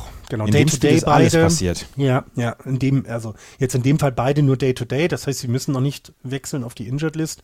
Also sie machen noch keinen Rosterplatz frei. Aber ja, das ist nicht schön gerade. Kennt der Maeda weiterhin, 50 Day EL. Also es ist, es ist, na, wir hatten Max Kepler angesprochen auf der 10 Day EL. Also auch da hoffen wir, dass er dass dann, ne, dass dann auch, im Moment wird noch gesagt, es gibt kein, kein, kein Datum, wann er wiederkommt. Das wird, wurde so kommuniziert bisher. Ähm, aber 10-Day EL klingt noch nicht so schlimm. Nee, in der Tat nicht. Ähm, worüber ich noch gerade sprechen wollen würde, ist bei den Detroit Tigers. Ich habe mir diese Woche ein Spiel von den Detroit Tigers angeguckt gegen Washington. Vor allen Dingen, weil ich die Washington Nationals mal sehen wollte, weil die mhm. durchaus ordentlichen Baseball spielen. Mhm. Und dann habe ich das, ähm, den Tigers-Kommentar habe ich angemacht. Und da war Dan Dickerson, der äh, Color-Commentator. Und der, ähm, äh, nein, der Dan Dickerson war der Play-by-Player-Commentator. Und Kirk Gibson, Kirk Gibson war der Color-Commentator. Kirk Gibson, der Kirk Gibson, der 1988 den Home Run in der World Series geschlagen hat für die Los Angeles Dodgers damals. Und ähm, wir haben ja vor ein paar Jahren die lustigste Geschichte in jetzt zehn Jahren Just Baseball haben wir erzählt, als die beiden alten Kommentatoren sich nicht grün waren und sich in der, in der Booth wohl geprügelt haben und dann in separaten Flugzeugen nach Hause, Hause geschickt worden sind und danach nicht mehr weitermachen durften. Aller, allerbeste Geschichte. Es ist die beste Geschichte, ja. Und der eine ist ja jetzt bei den Red Sox dann auch, bei WEI ist er, jetzt macht er zwischendurch mal ein paar Spiele. Jedenfalls habe ich mir das angehört und ich musste nach einem halben Minute nach dem Inning musste ich umschalten auf den anderen Kommentar, weil Kirk Gibson für mich nicht ertragbar war als Color-Commentator. Mhm. So gelangweilt, so, so wenig dem Spiel folgen. Das war so unerträglich. Ich weiß nicht, wie es den Detroit Tigers-Fans von unseren Zuhörern und Zuhörerinnen geht, aber Kirk Gibson Gerne war für mich nicht anhörbar. Ja gerne mal eine Rückmeldung. Würde mich interessieren. Ich habe selten jetzt bei denen reingehört. Ähm, ich habe mir dieses Jahr noch kein Spiel von denen angeguckt. Das werde ich aber doch tun, weil mich Javier Baez sehr interessiert, wie der sich da macht ähm, und insgesamt wie deren Entwicklung ist. Aber ja, dann werde ich mal drauf achten. Dass ja. auch Kurt Gibson dann, äh, äh ist der Everyday oder ist der nur zu besonderen? Nee, der ist, ähm, der ist neben Matt Shepard ist der der zweite Color Commentator. Okay. Also ich glaube, also achte ich mal drauf, dass er da noch dabei ist. ja, die haben sechs oder sieben Kommentatoren, unter anderem mhm. vier oder fünf Color Kommentatoren. Einer davon ist Kirk Gibson, also er ist nicht jeden Tag wohl dabei. Okay, okay, ja gut. Aber dann haben vielleicht die Tigers-Fans auch Glück, dass er nicht jeden Tag dabei ah, ist. Das, also wie gesagt, vielleicht ist es für die Tigers-Fans eine andere Geschichte und die sagen, hier ist eine Legende und so weiter, dem höre ich gerne zu. Aber für mich also ich das war die letzte echte World Series der Dodgers, ne? Ja. ja. Ähm, Wo wir nee, übrigens gerade bei Color Commentators sind, bei den Red ja. Sox ist Kevin Euclid seit ein, zwei Jahren jetzt dabei. Ähm, und der macht seine Sache meiner Meinung nach richtig gut. Kevin Millar dagegen unerträglich. Ja, bei den, bei den Giants äh, muss ich mich an die neuen Stimmen gewöhnen. Ich höre ja meist Radio, weil die ja sehr spät immer spielen. Mhm. Da wechselt es gerade wie andere ihre Unterhosen. Also wir haben ganz viele neue Stimmen dabei. Bisher gefällt mir alles. Sie lachen viel, das mag ich, weil gerade diese Saison haben wir nicht so viel zu lachen. Ähm, und die alten, ähm, mit, mit Dwayne Cooper, äh, Miller und so weiter, die äh, Krug und so weiter, die, die sind weiterhin dabei. Das heißt, es ist noch nicht ganz alles vorbei, aber es gibt auch langsam, ne, die ganzen alten müssen auch irgendwann mal in Rente gehen. Ich meine, ähm, solange wie Vince Scully das macht, hoffentlich macht das keiner, obwohl eigentlich nicht so schlecht hat er es ja gemacht bis zum Ende hin. Um nicht, um nicht zu sagen, richtig gut. Aber ja, es gibt bei uns auch gerade einen Wechsel und äh, nee, ich habe aber von den anderen nicht viel gehört. Ich weiß, irgendeiner geht mir tierisch auf den Senkel. Ich glaube, das war der vor den Guardians, aber das liegt an seiner Stimme. Da kannst du nicht so schön mithören, sondern er hat so eine Quäkstimme. Mhm. Und das ist dann nicht so schön zuzuhören. Er redet kein Blödsinn, ist aber die Stimme nicht so. Ach, das ist eine Geschmackssache. Ja. Wollen wir das ist jetzt, wir bleiben dabei, also über die Color Commentator der Tigers reden ist das Einzige, was wir in der American League Central machen. Ja, ja, ja. Ähm, den Rest hatten wir schon, oder? Also müssen wir ehrlich gestehen. Wir haben mal über die äh, White Sox geredet. Die White Sox, äh, das habe ich noch gelesen, eine Statistik, die White Sox Second Baseman in dieser Saison haben eine zusammengenommen, einen Betting Average von 1,39, On-Base Percentage von 1,81. Naja, letzten zehn Spiele, die gesamte Liga 5-5. Mhm. Case closed. Ja, ja. Ich habe jetzt auch nicht viel mehr. Die Chicago White Sox müssen sich überlegen Ende Mai, ob sie nicht vielleicht doch ein Rebuild anfangen sollten. Das, da, vielleicht ist das die Spannung. Lass uns da denn tatsächlich zur Trade Deadline gucken, weil da muss was passieren, weil die Franchise ist gerade kaputt. Warum auch immer. So schnell wie, wie lange nicht wieder eine runtergewirtschaftete Franchise, finde ich, empfinde ich auf jeden Fall so. Dann lass uns in die American League West gehen. Da habe ich nämlich auch nicht so richtig viel dazu, aber die Texas Rangers führen mit 26 und 17, dahinter die Houston Astros mit 24 und 19, die Los Angeles Angels mit 22 und 22, die Seattle Mariners 21 und 22 und die Oakland A's haben endlich ihren zehnten Sieg geholt. On pace für eine 37 oder 38 Win-Season von den Oakland A's. ja. Ich glaube, die Rangers nehme ich mir nochmal gesondert vor. Also ich weiß, ich bin mir nicht sicher, aber ich meine, vor zwei Jahren hatte ich sie sehr gut bewertet aufgrund der beiden Verpflichtungen von Corey Seager, der jetzt aus, von der Injured List übrigens mhm. zurück ist, ähm, und Marcus Simeon damals. das war aber dann ja gar nichts letztes Jahr und dieses Jahr, ich weiß noch nicht, ob sie for real sind. Plus 87er Run Differential deutet auf einiges hin, finde ich. Ähm, genauso wie ja bei den Astros mit einem Plus 31er Run Differential. Äh, ich glaube, da sollte man noch mal genauer hingucken. Die Astros zeigen wieder ihr bestes Gesicht gerade, finde ich. Also 7-3 in den letzten zehn Spielen, das was man sieht, und ich habe sie nun live sehen dürfen, das ist eine beängstigende Line-Up, die sie haben. Also wenn die alle gut drauf sind, von 1 bis 9, ist das echt, hui, hui, hui, hui. Da möchtest du nicht gegen werfen und ich finde auch das Pitching ähm, ist weiterhin ja, na, wenn die Verletzungen jetzt nicht wären, ähm, wäre das auch eines der besten der gesamten American League, neben den Rays vielleicht und ähm, verdient wieder da, wo sie ja jeder erwartet hat, ne? muss, man, muss man dann vielleicht so sagen. Ähm, die Texas Rangers bekommen von manchen Spielern Leistungen, die sie vielleicht so nicht erwartet haben. Jonah Heim zum Beispiel dieses Jahr ja. hat einen absoluten Sprung gemacht als Catcher ähm, für die Rangers. 23er Betting Average jetzt auch als Catcher. Das ist wirklich das sind fantastische Zahlen. Ähm, sie haben von Adolis Garcia haben sie eine ganze Menge an ähm, Leistung bekommen in den letzten Wochen. Und du hast es eben gesagt, Corey Seager ist wieder zurück. Der hat jetzt seine ersten drei Bets gehabt. Ein Spieler hat er bislang mitgespielt. Ähm, natürlich Marcus Simeon, den sie ja zusammen mit Corey Seager letztes Jahr geholt haben, wo sie so ein bisschen ja, den Turnaround geschafft haben Richtung mal wieder respektabler Franchise. Ähm, sie bekommen ähm, von, das, ich habe ich hab gesagt, Jonah Heim bekommen sie hervorragendes Pitching. Sie bekommen eine überragende Leistung in diesem Jahr von Nathan Iovaldi. 28.2 Innings, glaube ich, vor dem gestrigen Spiel. Hat er gestern geworfen? Ich weiß das gar nicht. Da haben sie ja verloren. Ähm, gegen die Brace. Ich, gegen die Brace darf man mal verlieren. Äh, ich weiß gar nicht. Aber 28.2 Scoreless Innings von Nathan Irwaldi. Hätte dir das jemand vor der Saison gesagt, hättest du ihn ausgelacht. Gehen wir davon aus? Ja, er hat äh, gestern gepitcht und genau, hat, und hat sieben Innings gespielt, äh, sieben Innings gepitcht, drei Runs zugelassen auch immer noch gegen die Brace eine fantastische ja, Leistung. Ja. Da, ne, ich will ihn jetzt nicht sagen, oh, abfallen. Nein, nein. Er hat vorher fantastisch gepitcht gegen ein wirklich starkes Line-Up der Brace, sich tapfer gehalten, sieben Innings also ganz ehrlich, ähm, Hut ab, 2,83er ERA der Zeit. Ähm, hättest, also.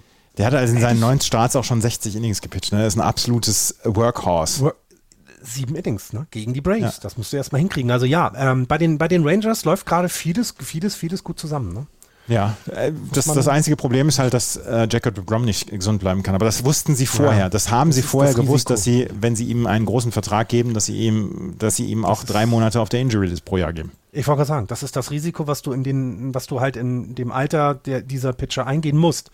Das, was willst du machen? Ne? Also Guck mal, sie haben noch 45 Innings von John Gray als Starter. Martin Perez hat 42 Innings, die aber vom ERA jetzt nicht so stark sind, wie es Nathan Eovaldi ist.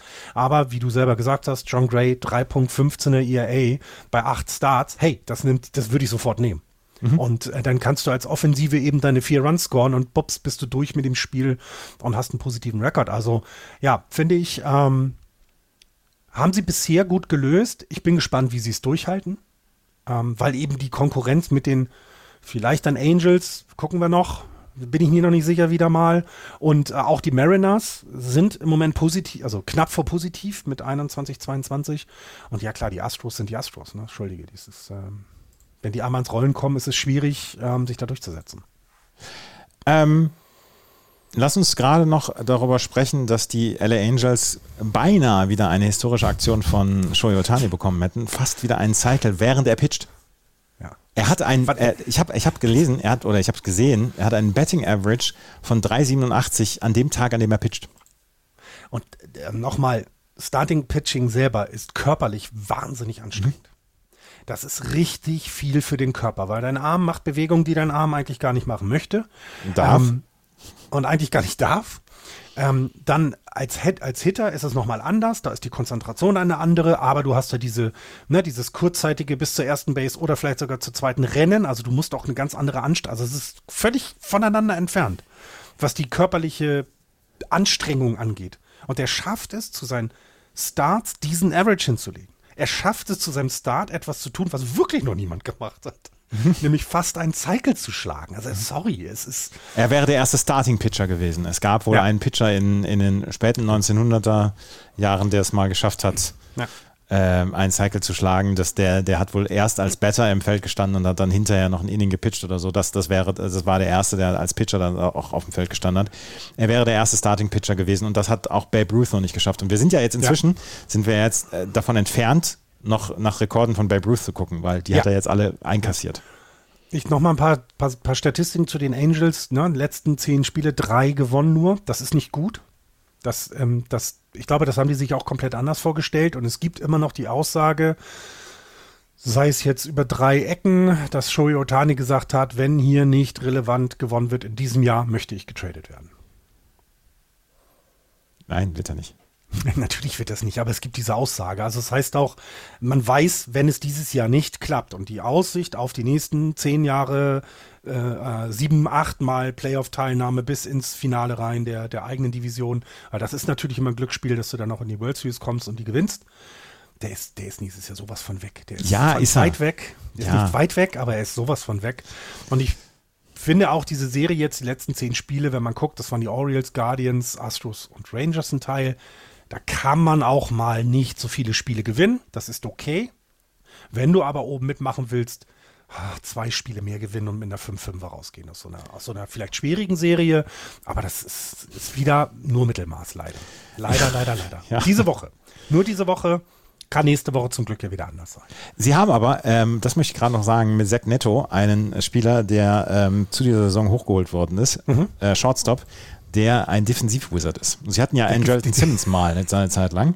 Der gefällt und, richtig, ne? Das ja. muss ich sagen. Ja. Und äh, Zach Nato ist so ein bisschen äh, auf dem Sprung in die gleiche Richtung zu gehen. Ich meine, äh, ja. nach wie vor einer meiner absoluten Lieblingsspieler, Andrelton Simmons, auf der Shortstop-Position, war ein absoluter Zauberer, Magier, aber ähm, hat, glaube ich, jetzt dieses Jahr gar nicht gar keinen Vertrag, oder? Ist er bei den, Sta warte, ich gucke gerade, ist er bei den Cubs dieses Jahr? League? Nee, Cubs haben doch Stansby Swanson. Ja, ja, genau. Deswegen, wenn wäre vielleicht irgendwie meiner League oder sowas. Also ja, aber nee. nee. Ich glaube, der war dann auch irgendwann mal, bist du alt genug für sowas. Ja, ist ja gut. Macht doch nichts. Dafür haben sie jetzt hier jemanden auf der Position, der defensiv das Es geht mir um Andrelton Simmons. Achso, ja. ja. Entschuldigung. Lass uns in die. Ich mag ihn auch, aber wir haben ihn doch schon lange. Lass uns in die NLEs drüber gehen.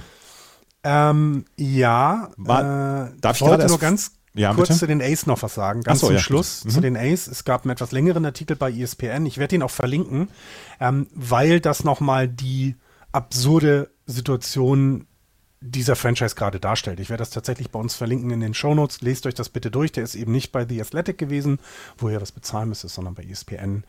Trauriger, trauriger Artikel, weil das so ein bisschen, ja, da, wir erleben etwas, das haben wir so noch nicht gehabt. Ne? Ich meine, wir hatten keinen Umzug, seitdem wir seitdem wir diesen, diesen, diesen Podcast machen. Das Einzige, was wir hatten, ist eine, oder wann, wann sind die Houston Astros von der NL in die äh, AL gegangen? War das nee, nicht sogar 2013? Naja. Das kann irgendwie so sein, genau, das wäre alles. Ne? Und ich, also hier ist es tatsächlich etwas, das nicht schön ist. Das, da gibt es nur Verlierer auf allen Seiten. Und das, die, die richtig verlieren, sind die Fans der Oakland Athletics. Wir haben 2013 haben die Houston Astros die äh, NL verlassen für die AL. Ja, guck, siehst du. Ja. Ja, ja ähm, dann können wir gerne wechseln, wenn du möchtest. Dann gehen wir in die äh, National League East. Dort äh, sind nämlich die Atlanta Braves auf Platz 1 mit 27 und 16, dahinter die Miami Marlins mit 22 und 21, die New York Mets mit 21 und 23, die Philadelphia Phillies mit 20 und 23 und die Washington Nationals mit 18 und 25. Und ich habe letzte Woche einen The Athletic Podcast gehört ähm, zur MLB und wo sie ähm, wo sie gesagt haben, dieses Starting Pitching der Miami Marlins, wenn sie so langsam wieder in die Spur kommen wollen, dass sie dann auch die Playoffs erreichen wollen. Und dieses Jahr haben sie vielleicht eine, eine Chance. Dann müssen sie vielleicht sich von einem ihrer Top-Starting-Pitcher verabschieden und sagen, wir, äh, wir investieren in einen Positionsspieler. Und sie haben über einen, äh, sie haben über einen Spieler ähm, äh, extrem geredet und der hat nämlich letzte Woche sein ähm, Debüt gegeben. Yuri Perez.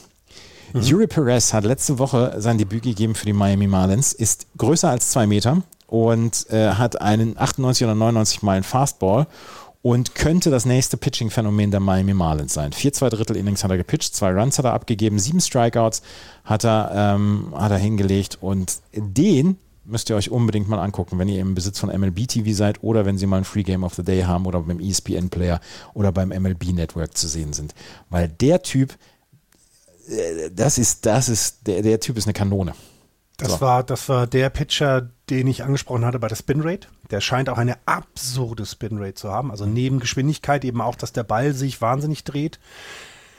Es gibt erste Vergleiche, die ich zu ihm gehört habe, was ich immer sehr schwierig finde nach dem ersten Spiel mit José Fernandez, dem mhm. tragisch verstorbenen äh, Starting Pitcher der, der Miami Marlins. 2016 ist der verstorben, ist schon doch schon sieben Jahre her.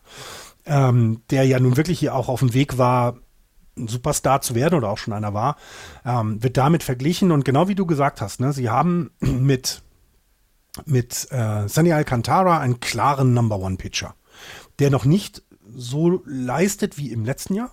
Das muss man sagen. Er hat ja nun wirklich mit 4.9 ERA, ist es noch nicht so gut. Ähm, aber trotzdem haben die Marlins es ja geschafft, sich ein bisschen Starting Pitching zusammen zu draften und zu traden, ähm, das sich sehen lassen kann. Genau, und jetzt musst du überlegen, wie gehst du damit um? Ich bin, bin auch sehr gespannt, ob sie da in diesem Jahr noch etwas tun werden und ähm, ja, ihre vielleicht dann in der Offensive nicht ganz so starken, ähm, starken Kader da verstärken, ja. Es ist ja, es ist ja wirklich eine Frage, sie bekommen, was ihre Prospects angeht, bekommen sie eigentlich alle zwei Wochen einen neuen Starting Pitcher, der fast Major League ready ist. Also wo ja. man auch sagt, wow, was für ein Pitcher.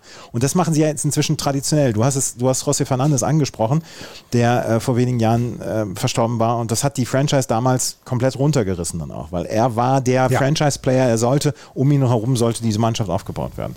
Jetzt haben sie Santi Alcantara und sie haben äh, auch andere gute Starting-Pitcher und sie bekommen von der Farm noch weitere gute Starting-Pitcher. Jetzt haben sie Yuri Perez, der seinen ersten Start gehabt hat. Ähm, sie wollen unbedingt mal wieder in die Playoffs. Sie wollen auch mal wieder an Relevanz gewinnen. Sie wollen auch mal wieder ihr Stadion ausverkaufen, was sie ja auch seit Ewigkeiten nicht mehr geschafft haben. Ja. Und dann musst du natürlich irgendwann mal sehen, was machen wir jetzt? Wir haben so viel Starting Pitching, aber in der Offensive fehlt es uns noch an der einen oder anderen Stelle. Und da könnte ich mir vorstellen, dass es noch den einen oder anderen Blockbuster-Trade geben wird, wenn die Miami Marlins sich dieses Jahr committen, zu sagen, wir wollen in die Playoffs kommen. Wir wollen das machen, genau. Denn wenn es eins gibt, was es im Moment nicht auf dem Markt gibt, und nicht gut auf dem Markt gibt, ist das Starting Pitching. Ich mhm. weiß gar nicht, wo ich das gehört hatte, was bei Bastaoni vor zwei, drei Wochen. Da ging es auch ein bisschen darum, wie stellen sich Teams weiterhin auf, was machen wir. Und da war eines der größten Needs in vielen, vielen Teams ist das Starting Pitching. Und bei den Marlins haben sie das derzeit nicht. Und genau daraus kannst du jetzt, wenn du es möchtest, Profit schlagen, weil rein rund um das Pitching kannst du das nicht machen. Also du musst schon noch ein paar Runs produzieren. Und es fehlt ja jetzt gerade noch an, an einigen Stellen dann in der Offensive etwas. Jorge Soler ist derzeit offensiv ziemlich gut. Mhm. Ähm, Luis Arias kann man auch nicht. Also, außer ich nehme ihn bei, bei Beat the Streak, dann trifft er nicht. Luis Arias trifft in 40 Prozent der Fälle. Also, ja, aber nicht, wenn ich ihn nehme. Ich habe immer genau die anderen. Ich habe ihn heute Abend. Nimm ihn mal bitte nicht heute oh, Abend. Oh, oh, warte, warte. Ich glaube, ich habe ihn auch genommen. Ich, ich werde das sofort zurücknehmen. Wir dürfen uns nicht selber blocken. Nee, das, das, geht, das geht, nicht. Das geht nicht. Ja, ja. aber ich, ich, ich denke auch, dass sie da eine Chance haben, wenn sie sich, wie du es gesagt hast, wenn auch jetzt die Konkurrenz ist ja in der National League nicht so stark, wie es in den letzten Jahren der Fall war. Das heißt, du hast eine Chance, in die Playoffs zu kommen. Mal gucken, wie sie es nutzen werden, ja. Ja, bin ich auch sehr gespannt. Ja. Die Atlanta Braves können wir einmal gerade sagen, ähm, cruisen nach wie vor. Sie haben mit das beste Pitching und sie haben mit Ronald Acuna Jr. und Sean Murphy haben sie im Moment zwei Spieler, die jenseits von Gut und Böse sind, was ja. das äh, Offensive angeht, die wirklich die herausragend spielen wie schön ist es, dass Ronald Acuna Jr. mal ja, nicht ja. verletzt ist, oder? Jetzt mhm. mal ganz ernsthaft. Das ist genau das, was dem Braves in den letzten Jahren nicht gefehlt hat, ne? weil sie waren ja schon sehr gut, sondern das ist so dieses, hey, das ist nicht nur, das ist nicht nur guter Baseball, sondern auch noch einen spektakulären Spieler dabei. Denn so gut wie Freddie Freeman war, spektakulär war er ja nie. Das ist Ronald Acuna Jr. und das macht einfach wahnsinnig viel Spaß. Das muss man ehrlich, mhm. ehrlich gestehen. Ähm, dann Spencer Strider, Charlie Morton, Bryce Elder, tolles Starting-Pitching. Spencer Strider, immer noch der beste Schnörres im Baseball, obwohl äh, äh Cheffin, wie heißt du mit Vornamen? Ähm, Ach, ja, von den Diamondbacks. Ja, der ja. ist auch ziemlich cool. Ich krieg's ja, ich krieg's zu Hause nicht durchgesetzt. Ne? Also ich darf das so Andrew Cheffin heißt er. Andrew, ich würde es gerne mal ausprobieren. Ähm, währenddessen ich Luis Arias, Arias von meinen Picks runternehme, damit du einmal weiterkommst. Ja. ich bin noch nicht weiter als plus 5 gekommen. Also ich war noch nicht weiter als 5. Ich, ich war übrigens auch nur bei plus 5. Ich dachte, ja. ich wäre bei 6 gewesen, war ich aber nicht. Nein, nein, auch nur plus 5. Ah, wir sind nicht, wir sind es ist ein sehr, sehr frustrierendes und demütigendes Spiel. Lass uns lieber über die New York Mets sprechen, die letzte Nacht einen ja. sehr, sehr aufregenden Sieg hatten gegen die ähm, Tampa Bay Rays, wo sie mit 8 zu 7 im 10. Inning gewonnen haben und ähm, endlich mal wieder von Peter Alonso dann ja auch den, den Home Run bekommen haben, der krank war und wo der mhm. Manager hinterher gesagt hat, äh, Buck Showalter gesagt hat, ja, eigentlich hätte er nicht spielen dürfen, aber ähm, Peter Alonso hat selber gesagt, naja, mein Beruf ist Baseballspieler und äh, solange ich äh, solange ich nicht in irgendeiner Weise körperlich verletzt bin, äh, mache ich natürlich das, was ich mache und ich spiele Baseball. Gut, ob es vernünftig ist, weiß man nicht. Jedenfalls die Mets, die Probleme haben in dieser Saison und das ganz ja. klar und das ganz deutlich bislang, haben jetzt mal einen wirklichen Feelgood-Sieg gehabt gegen die Tampa Bay Rays mit dem 8 zu 7. Ähm, sie haben bislang das sechstleichteste Schedule der MLB gehabt, also anhand der, ähm, der Sieg, der Siegquoten ihrer Gegner. Und sie haben schon gegen die ähm, Oakland A's gespielt, wo sie auch nur quasi zweimal spielen. Ähm, das, das, da haben sie die Serie ges, gesweept und einmal gegen die Tigers und da sind sie gesweept Andreas, worden. Andreas, wir beide können die A's sweepen. Ja, das glaube ich auch aber sie sind von den Detroit Tigers gesweept worden. Und das ist etwas, was nicht passieren darf. Nicht einem Team wie den New York Mets. Sie haben große Probleme, was das Starting Pitching angeht, mit Max Scherzer, der nach wie vor große Verletzungssorgen macht.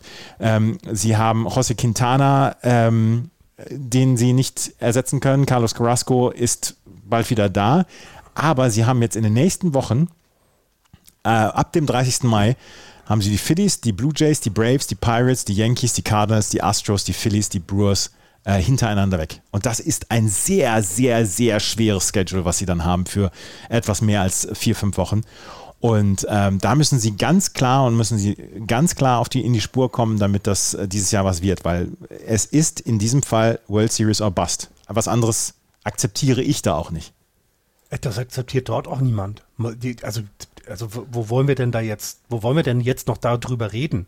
Ähm, ähm, ich, die überraschendste Statistik ist doch, dass es derzeit keinen Starting Pitcher, keinen Pitcher der New York Mets gibt, die sich für die ERA-Statistik qualifiziert haben, weil nicht genug Innings mhm. bisher ähm, ähm, geleistet worden sind. Und das macht's doch. Also das zeigt doch alles, dass da einfach ich weiß, wir wollen doch nicht das Knie brechen. Also, oder was heißt die Lanze? Übers Knie brechen. Übers Knie brechen. Wir wollen nicht ich die Lanze. Übers Knie brechen. Nee, die Lanze ähm, übers Knie brechen. Die Saison. Es ist, es, ist, es ist noch eine lange Saison. Alles ja, wir cool, wollen nicht den Stab brechen über den, über den, den Stab. Der Stab war es, nicht die Lanze. Nein, also deswegen, es ist ja noch eine lange Saison. Alles gut. Alles in Ordnung. Können wir gerne vielleicht auch sonst in zwei Monaten nochmal drüber reden. Ist okay. Aber das ist doch nicht das, was sich A, die Mets-Fans erwartet haben. Dann hast du gerade das Schedule angesprochen. Selbst wenn du vielleicht nicht alles beisammen hast, musst du die Teams, die du gerade beschrieben hast, die musst du schlagen. Sorry, da gibt es keine Ausrede. Und das passiert derzeit nicht. Ähm, es sieht für mich so aus, ne, zusammengewürfelter Haufen. Es fehlt jemand, der klar vielleicht auch im Duckout mal eine Ansage macht, also der sich als Leader darstellt, in irgendeiner Form. Ich weiß noch nicht wie, ob Du musst ja niemanden anschreien, aber irgendwie was darstellt, was es nicht gibt, weil ist für dich Peter Alonso ein Führungsspieler? Der ist super, der hat jetzt seinen, was hat er, 15 Home Run, alles klar, cool, cool, cool. Aber das ist doch niemand, der Prinzip, irgendwie... Prinzipiell haben sie aber genug, äh, haben sie aber genug Führungsspieler. Haben, ja, aber es scheint ja nicht zu reichen. Meiner, also im Moment noch nicht. Vielleicht braucht es eine Serie, vielleicht braucht es ein Spiel, vielleicht war es das Spiel heute Nacht.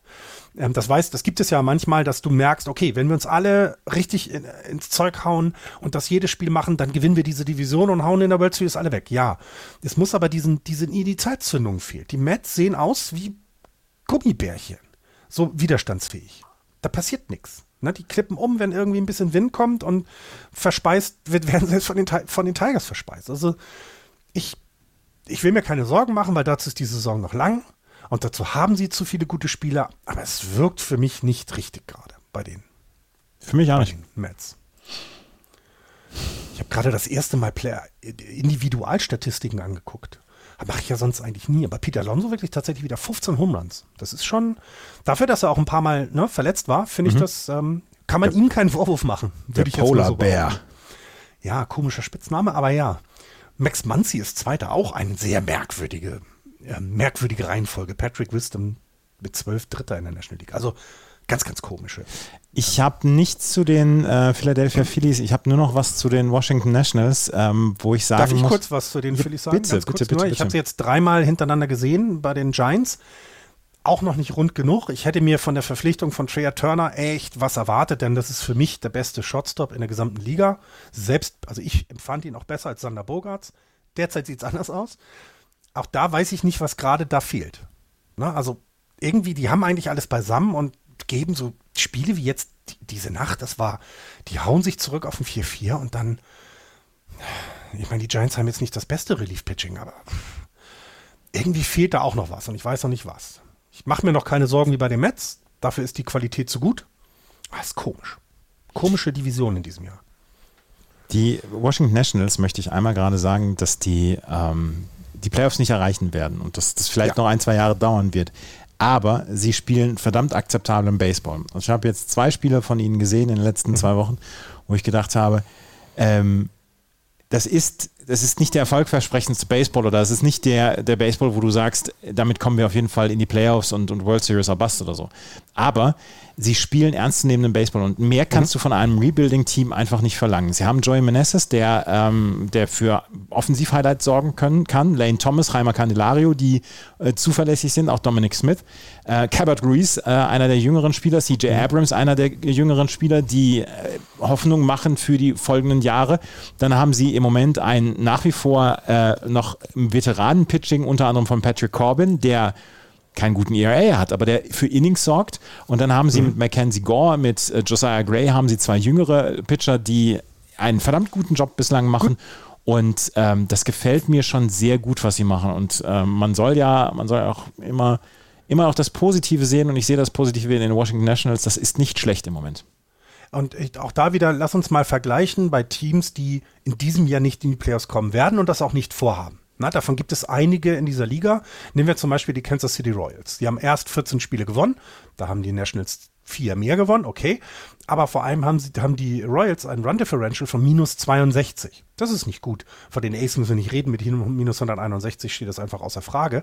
Aber die Washington Nationals haben ein äh, Run Differential von lediglich minus 22. Und bei einem Team, was im Rebuild ist, erwartest du nicht, dass du wie soll man das sagen, dass du diesen Effort oder diesen Aufwand bringst, nicht hoch zu verlieren, kompetitiv zu bleiben, denn es ist gerade nicht unbedingt deine Aufgabe. Aber sie schaffen es mit den bisherigen Leistungen zu zeigen, dass es, dass es, dass dieser Weg der richtige ist. Sie müssen ein Rebuild machen, aber es ist nicht alles verloren. Und das finde ich, wie du gesagt hast, das ist eine sehr positive Nachricht für die Nationals, denn die jungen Leute sind da man sieht ja schon, was vielleicht in den nächsten Jahren mit weiteren Verpflichtungen dazu einfach auf dich zukommen wird und dann werden sie wieder eine Rolle spielen und darauf können wir uns dann wieder freuen. Ja. Gehen wir in die im NL Central? Sehr gerne. Sehr gerne. Als ob du das gerne machen würdest. Die Milwaukee Brewers führen mit 24 Siegen und 19 Niederlagen vor den Pittsburgh Pirates, die so ein kleines bisschen zur Erde zurückgekommen sind, mit 23 und 20. Die Chicago Cubs mit 19 und 24. Die Cincinnati Reds mit 19 und 24 und die St. Louis Cardinals mit 18 zu 26, die Anschluss gefunden haben. Seitdem wir über sie gesprochen haben, haben sie kaum noch ein Spiel verloren. 8-2 in der letzten Woche, also in den letzten zehn Tagen, das war jetzt nicht ganz. Ich fand es am, am, am auffälligsten, vor zwei Nächten haben sie ihr Run Differential von minus 10 Alter. auf plus 7 Ja, ja. gewechselt. Ein, ein, ein irres Spiel. Wilson Contreras hat diese Degradierung wirklich mit, Profession, mit einer Professionalität angenommen, die ich nicht erwartet hätte, muss ich ehrlich gestehen. Der hat in den letzten Tagen wirklich gut geleistet dass Nolan Arenado und Paul Goldschmidt gut sind. Komm, ne, brauchen wir nicht drüber reden. Aber dass der weiter seine Leistung bringt, dass er sich sogar ohne zu murren und zu motzen wieder hinter die Platte stellt, obwohl ja gesagt wurde, du bist nicht mehr unser Starting Catcher. Kann man, muss ich sagen, Hut ab. Hätte ich so nicht erwartet. Ich hätte eher einen Zusammenbruch des Teams erwartet. Ist nicht passiert. Man kann ein paar Kappen, muss ich ziehen. Ja, also wie gesagt, es ist ja noch nicht alles äh, Frühling da jetzt wieder und es ist noch nicht alles äh, Tutti bei den St. Louis Cardinals, aber sie haben so ein bisschen das Schiff wieder in die richtige Richtung gebracht und Wilson Contreras hat wieder an hinter der Platte gestanden und man hat ja gesagt, er soll in den nächsten Wochen vorwiegend äh, DH spielen ähm, oder Outfield für die St. Louis Cardinals. Wir haben über die ähm, Komplikationen gesprochen, was das mit sich bringt, dann auch für die anderen Spieler, die oft eigentlich diesen Positionen dann spielen. Und ähm, ja, 18 zu 1 gegen die Brewers da hat man sich einfach mal den kompletten Frust von der Seele geballert. Ja, ja, und eben auch da muss man wieder sagen, gegen ein Team, was sich ähm, an die Spitze zurückgefeitet hat, zwar jetzt nicht mit überragenden Leistungen, Run Differential ist plus eins, herzlichen Glückwunsch. Ähm, ist also wirklich nicht gut in dieser Division, wissen wir auch. Ähm, aber ähm, sie sind nicht zusammengebrochen. Sie sind immer noch acht Spiele unter, äh, bis sie auf 500 kommen. Das heißt, immer noch sehr viel Baseball aufzuholen. Und so eine Serie wie jetzt in den letzten zehn hilft. Aber es ist noch nicht der, das Ende, damit sie wieder relevant werden. Das, das muss ich auch deutlich sagen, klar. Ähm, aber ich hätte Schlimmeres erwartet, nach dem, was letzte Woche passiert ist. Ähm, und du hast es angesprochen, die Brewers sind jetzt Erster. Überzeugen die sich?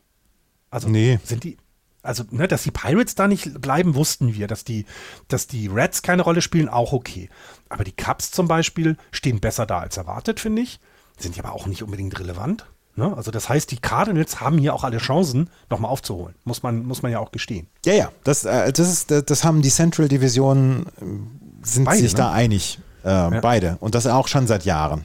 Dass die, ja. ähm, die Central Division mit weniger Siegen zu holen ist als ja. andere Divisionen. Und die St. Louis Cardinals sind jetzt noch sechseinhalb Spiele hinter den Milwaukee Brewers zurück und es ist noch extrem viel Baseball zu spielen in dieser Saison. Wir sind erst bei einem Viertel jetzt. Also da kann noch einiges passieren. Und so, wie sie jetzt im Moment das Schiff in die richtige Richtung gebracht haben, fand ich es gut. Und die Cardinals, da muss ich einmal gerade sagen, die ist 18 zu 1, da hat Jack Flaherty für die St. Louis Cardinals gepitcht, mhm. hat sieben Innings gepitcht und wer stand hinter der Platte? Wilson Contreras. Und dann mhm. gab es hinterher, gab es nach dessen siebten Inning, als er vom Mount runtergegangen ist, eine sehr herzliche Umarmung zwischen ihm und Contreras. Und das war auch so ein kleines Zeichen vielleicht hier. Ähm, bei uns bist du noch lange nicht äh, mhm. vergessen als Catcher.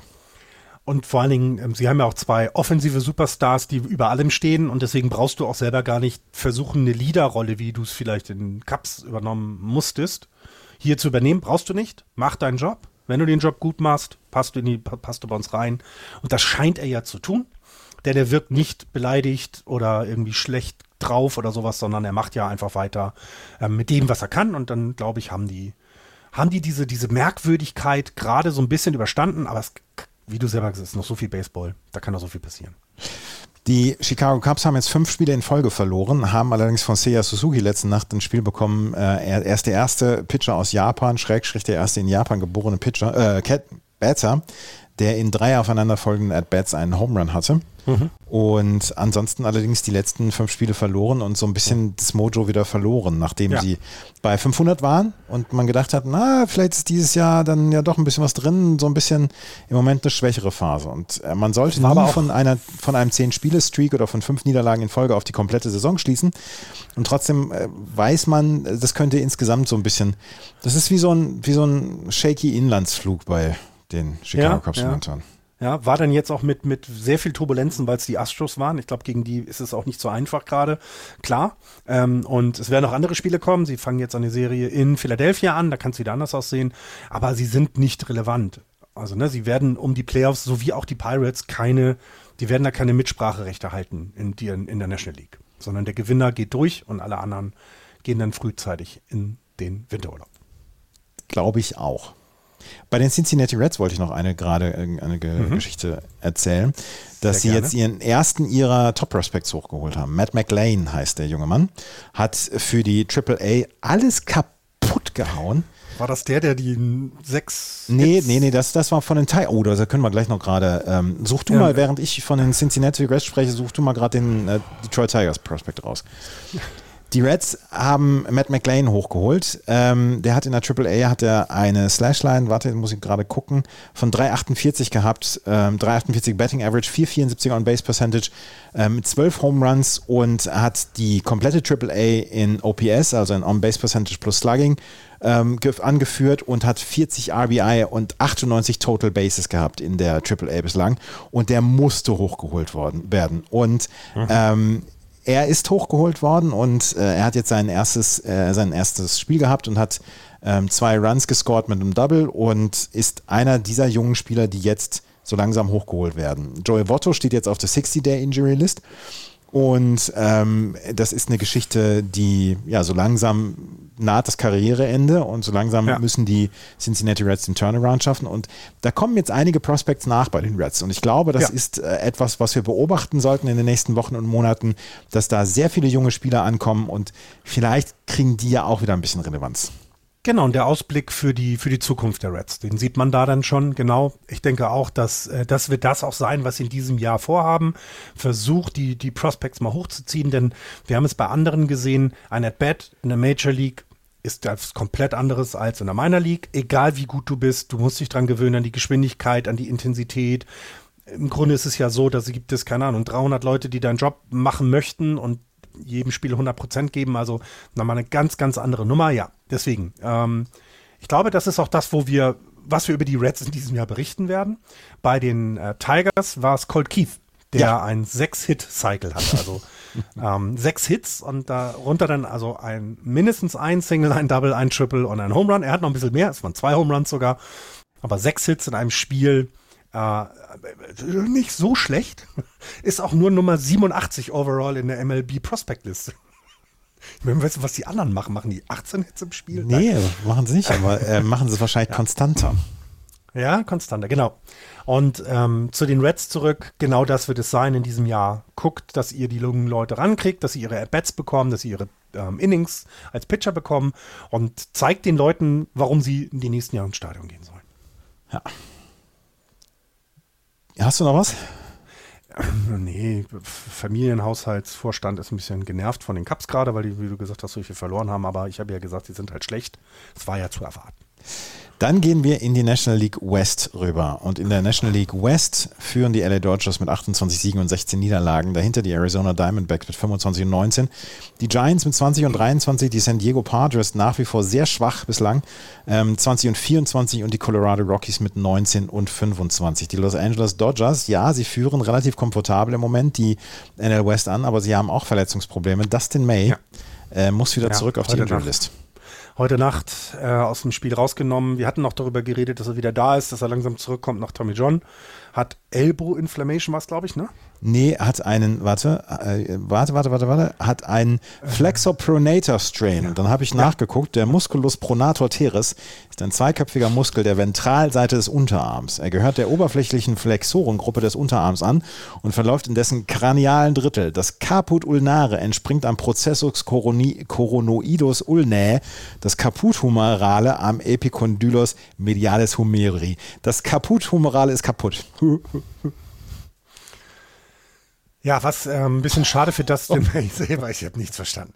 Was das äh, ist ja tatsächlich schade für Dustin May, der gerade nach seiner Tommy John ja zurückkam. Das ist immer doof, muss man tatsächlich ja, sagen, weil das auffällt. Weil es auffällt. Ähm, Im Moment ist es tatsächlich noch kein Injured List Stint, meine ich. Also bisher habe ich nichts gelesen, dass er auf die Injured List gesetzt wurde. Hoffen wir ja, mal, dass er wird mindestens einen Monat verpassen, hat Dave Roberts gesagt. Okay. Ja, Will be placed on 50-day AL, mhm. sehe ich gerade. Ist, äh, ja, okay. Ach, das ist nicht schön. Wirklich nicht. Also, die, die, haben tatsächlich, die haben in diesem Jahr tatsächlich ein paar mehr Probleme und haben das Glück, dass eben die anderen Teams davon nicht profitieren. Also die Diamondbacks mal ab, davon mal ab, weil absolute Überraschung in dieser Division. Nicht so überraschend wie vielleicht vor zwei Jahren gewesen. Aber es ist dann die Enttäuschung bei den, bei den Padres derzeit. Ich meine, in den letzten zehn Spielen nur zwei gewonnen. Das ist nicht gut. Ähm, da war natürlich dann auch wieder eine Serie gegen die ähm, ähm, Dodgers selber dabei. Und da sind sie halt wieder mal, also haben sie einen Sieg mitgenommen. Ne? Mhm. Das zeigt wieder, dass sie eben dass sie noch wahrscheinlich einfach noch entfernt sind von den entfernter sind von den Dodgers, als wir es vielleicht auch wahrhaben wollten. Weiß ich nicht. Derzeit wahr, wahrhaben wollten, ne? weil die, die Dodgers schaffen es weiterhin, trotz der Verletzung, die du angesprochen hast. Ich meine, Clayton Kershaw, glaube ich, vielleicht in seinem letzten Jahr seiner Karriere, ein fantastisches Jahr. Sein Start gegen die Patres war sensationell. Ne? Also war wirklich gut. Er hat zwar ein paar Runs abgegeben, aber das war schon wieder. Also da merkt man, dass das, das ist ein toller Pitcher. Die gesamte Karriere. Der ist ja nun im, in der Dodgers Organization nicht mehr wegzudenken aus den letzten zehn Jahren. Und das ist schon toll. Ähm, Aber durch die Verletzung, die sie hatten, hätte man ja als Padres, äh, ja gut, Giants jetzt nicht, aber gerade als Padres hätte man ja vielleicht mal, ja, einfach relevanter sein können, schon von vornherein und nicht wieder irgendwas auffüllen müssen. Und das passiert gerade nicht. Ähm, ich finde, dass Max Muncy 14 Home Runs hat, das hätte ich nie so gedacht. Ich meine, wahrscheinlich sind davon 10 gegen die Giants, weil er gegen die Giants ja ernsthaft richtig viele Home Runs hat. Ähm, sie sind offensiv weiterhin richtig gut und, und, und geben jedes Jahr Leute ab. Jetzt kommt, jetzt kommt wieder jemand hoch, ne? James Outman, hast du das mitbekommen? Mhm. Mit dem Grand Slam. Mhm. Das ist dann so, wo du denkst so, wo holen die sowas her? Ja, ja tolle, die Franchise ist wirklich neben den Braves in der National League die bestgeführteste Franchise.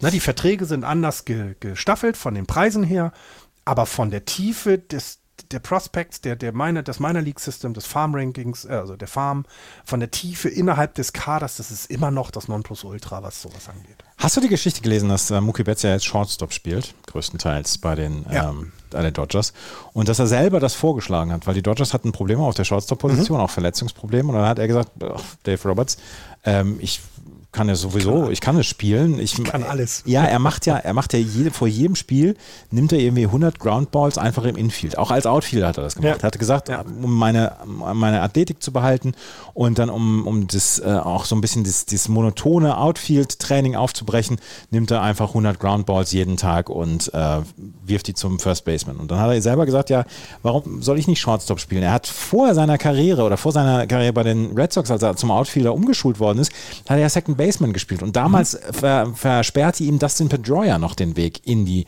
oh. äh, Major Leagues äh, auf der Second Base Position. Und deswegen hat er damals in der in der Minor League schon angefangen, Outfield zu spielen. Und das hat er halt auch weitergemacht. Und ist dort Schöne einer der Geschichte. besten Right Fielder in der, in der Geschichte. Ja.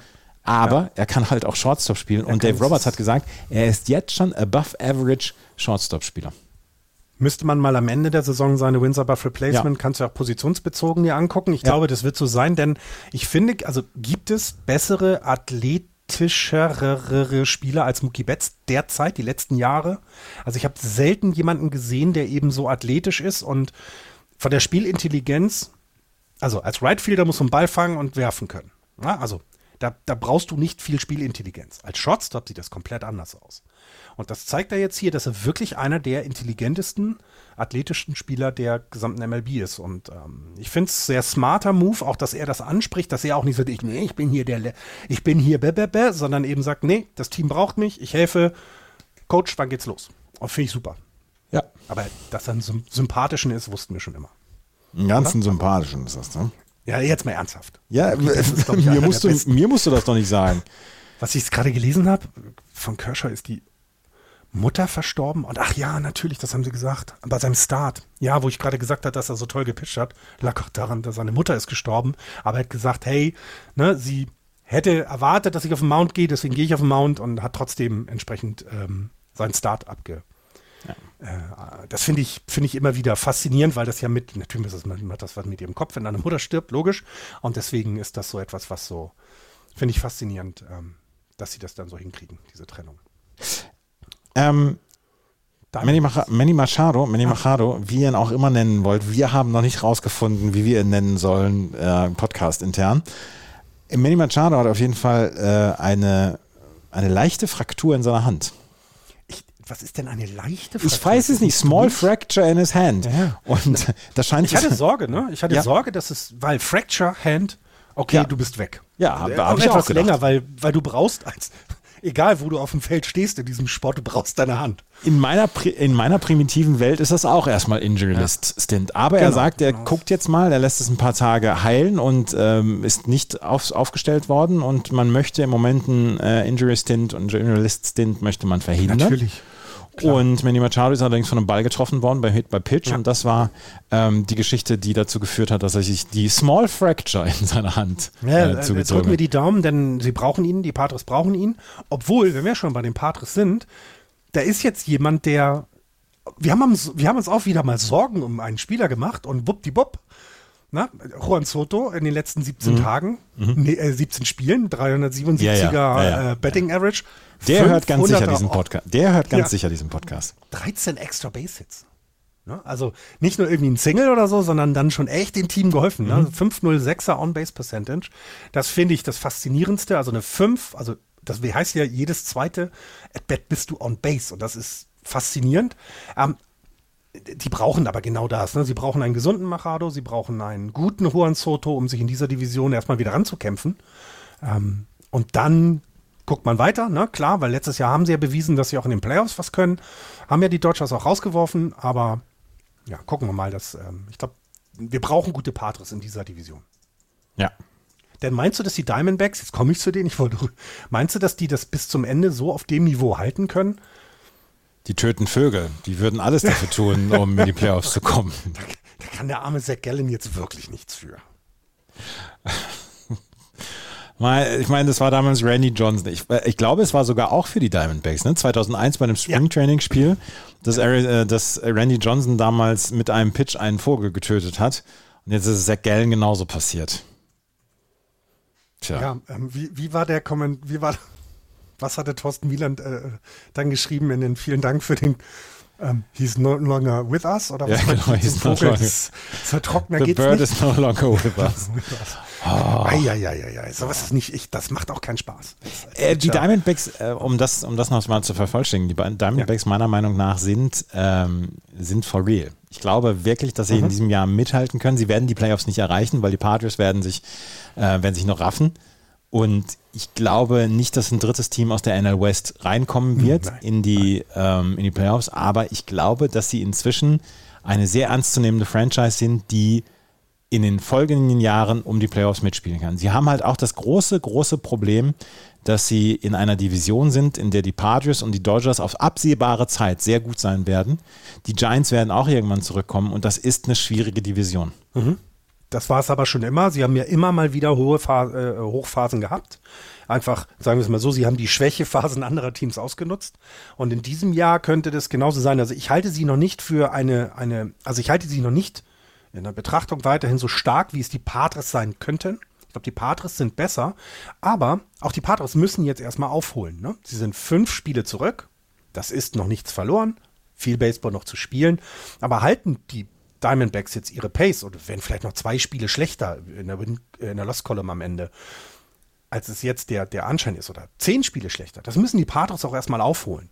Und deswegen glaube ich auch, dafür ist es, finde ich, mit, den, mit Zach Gallen als, als, als Starting-Pitcher schon echt gut. Das ist wirklich, wirklich das. Und diese, diese Guriel-Verpflichtung, die macht mich immer noch kaputt. Also, weil das ist, dass, dass, dass der so, hätte ich nicht gedacht, muss ich ehrlich gestehen. Ich dachte, ja, haben sie sich einen geholt, haha, der kann die Sonne von, von Arizona da genießen. Nee, der macht das richtig, richtig gut. Also, ähm, mir gefällt es, dass es weiter Konkurrenz gibt, denn, wenn wir ehrlich, die Giants sind es in diesem Jahr nicht. Muss man, muss man so sagen. Nee? Nein, nein, nein, nein. Ich meine, es haben schöne Geschichten, schreiben sie, aber wenn du in einem Spiel dein, dein Left Fielder im Left Field steht und dann sich hinter die Platte hockt, weil das alles irgendwie nicht so hinhaut und wenn du, du hast halt leider keine, ich mag das, es ist okay, Spieler zu haben, die du auf vielen Positionen einsetzen kannst, aber du siehst in ganz, ganz vielen kleinen Sachen, dass es wichtig ist, dass du deinen Everyday First Baseman hast, dass du deinen Everyday äh, Everydays Shotstop und Second Baseman hast und auch einen Everyday Third Baseman und dann kannst du auch mal tauschen, alles cool für ein paar Spiele, aber das ist halt nicht so, es wird mir wieder weiterhin, ist die, die, der Kepler Baseball ist für mich immer noch schwer zu ertragen. Er hat immer noch häufiger Recht als Unrecht, deswegen ist das okay. Aber wenn du halt einen Spieler ziehst, nur weil jetzt ein Lefty am, äh, auf dem Mount steht und der, wird ein der kriegt einen Strikeout gegen sich, dann sieht das immer doof aus. Das ist halt einfach nicht gut. Dann lass ihn doch weiter und auch da, ja. Ähm, aber ne, Casey Schmidt ist eine schöne Geschichte. Ähm, ich hatte Casey Schmidt einmal bei Beats the Streak und da hat er sogar einen Hit beigesteuert. Ja, genau. Ich hatte ihn, ich hatte ihn dann jetzt, ah, ich habe ich hab einfach die Welle geritten, denn ich meine, die Vergleiche, die dann kommen, und das ist halt so, am Anfang wurde er mit irgendwelchen ne, Spielern verglichen, ja, super, und dann kam der Vergleich mit, mit, mit Willie McCormick, also mit jemandem, der tatsächlich in, in, in der Franchise der, der Giants eine sehr große Rolle gespielt hat. Und dann ist es vorbei, weißt du, das, das, das geht nicht. Du kannst den jungen Leuten nicht sofort so eine so eine, so eine Weste umlegen, die sie einfach nicht tragen können. Ähm, er hat gute Leistung auf Shortstop gebracht, weil äh, ähm, Brandon Crawford ja noch verletzt war. Der ist jetzt zurück. und zeigt, dass er ein richtig guter Third Baseman ist. Ich hatte dir diese eine, eine Statistik geschrieben, er hat irgendwie einen Wurf an die Eins mit irgendwie 96, irgendwas Meilen geworfen und hat damit den Rekord in dieser Saison vor sich selber geschlagen, weil er schon mal irgendwie 96,1 geworfen hatte. Also mhm. der scheint ein Prospect zu sein, ähm, der uns länger auch in der Major League jetzt erhalten bleibt, denn die Positionen sind im Moment nicht gut besetzt. Das muss man einfach sagen. Und er kriegt da seine Chance. Und komm, lass uns die Saison rumbringen. Alles cool. Und dann gucken wir, was in der Free Agent Phase dann jetzt passiert, welche, ähm, wel vor allem welche von den, von den vielversprechenden Double A Prospects, die sind, sind zwei mit äh, Matos und ähm, einem Pitcher, den Namen habe ich jetzt vergessen, sind aus der Double A hochgezogen worden in die Triple A. Das ist ja auch schon mal ein Ausblick. Lass uns danach gucken und dann ist okay. Haben wir noch was? Ich muss noch mal sagen, ne, egal wie irrelevant die Rockies sind, aber irgendwie gucke ich denen immer gerne zu. Ich auch, ich auch. Das ist Warum? So ein, so ein kleines Guilty Pleasure von mir. Schlimm, oder? Die Rockies also, habe ich, die Rockies habe ich jeden Morgen, wenn ich die, wenn ich die Condensed Games aus der Nacht gucke, habe ich jeden ja. Morgen die Rockies mindestens dabei. Ich gucke immer so vier, oder? fünf Spiele, aber die Rockies sind immer dabei. Ich weiß nicht warum. Und äh, sie haben ja nun keinen sowas überragenden Spieler unter sich, also Elias Diaz, ein 330er äh, Betting Average, alles gut. Aber sie haben Charlie ne, Blackman. Pitching. Charlie Blackman und Chris Bryant, ich glaube, die sorgen schon dafür allein, dass ich mir die Condensed Games angucke. Na, vielleicht ist es das. Also ich finde es, äh, ich, gut, aber schön, dass, dass ich hier, äh, wir sind ja im Safe Space, ich kann es beichten und ja. werde nicht ausgelacht. Das nee, wirst, nein, nein, nein, auf gar keinen Fall. Nicht von mir. nein, nein. Dann äh, war es das mit dem heutigen Podcast schon wieder. Ähm, wir hoffen, das hat euch gefallen. Es war wieder relativ lang, aber wir mussten halt über die neuen Regeln einfach mal sprechen und wir mussten dann auch über die AL East ein bisschen länger sprechen. In den nächsten Wochen werden wir uns natürlich auch wieder den anderen Teams dann auch wieder ausführlicher widmen. Aber seien wir ehrlich, über die Chicago White Sox zu sprechen, macht dann auch nur schlechte Laune. Wenn ihr euch, wenn ihr euch das gefällt, was wir machen, freuen wir uns über Rezensionen und äh, Bewertungen auf iTunes und auf Spotify. Wir sind seit längerer Zeit schon auf Spotify, das wussten wir selber nicht, äh, haben uns dieses Podcast der mir jetzt mal angenommen und haben dann auch unter unseren Fittichen. Ähm, wenn ihr uns weiter unterstützen möchtet, gibt es auf der Seite justbaseball.de einen Steady Button und dort könnt ihr uns einen Kaffee ausgeben oder ähm, regelmäßig unterstützen. Das sind drei sehr, sehr kleine ähm, Stufen, die, mit denen man uns unterstützen kann und das ähm, machen schon einige und da freuen wir uns sehr drüber und wir würden uns freuen, wenn das noch mehr machen. Nächste Woche werden wir uns wieder hören, vielleicht dann auch schon mal wieder mit Axel. Das wissen wir zu diesem Zeitpunkt allerdings noch nicht. Vielen Dank fürs Zuhören. Bis zum nächsten Mal. Tschüss. Ciao. Good meeting.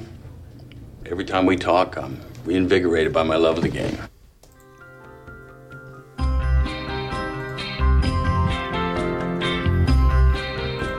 Das war Just Baseball. Ihr findet uns auf justbaseball.de, bei Facebook, bei Twitter und natürlich bei iTunes.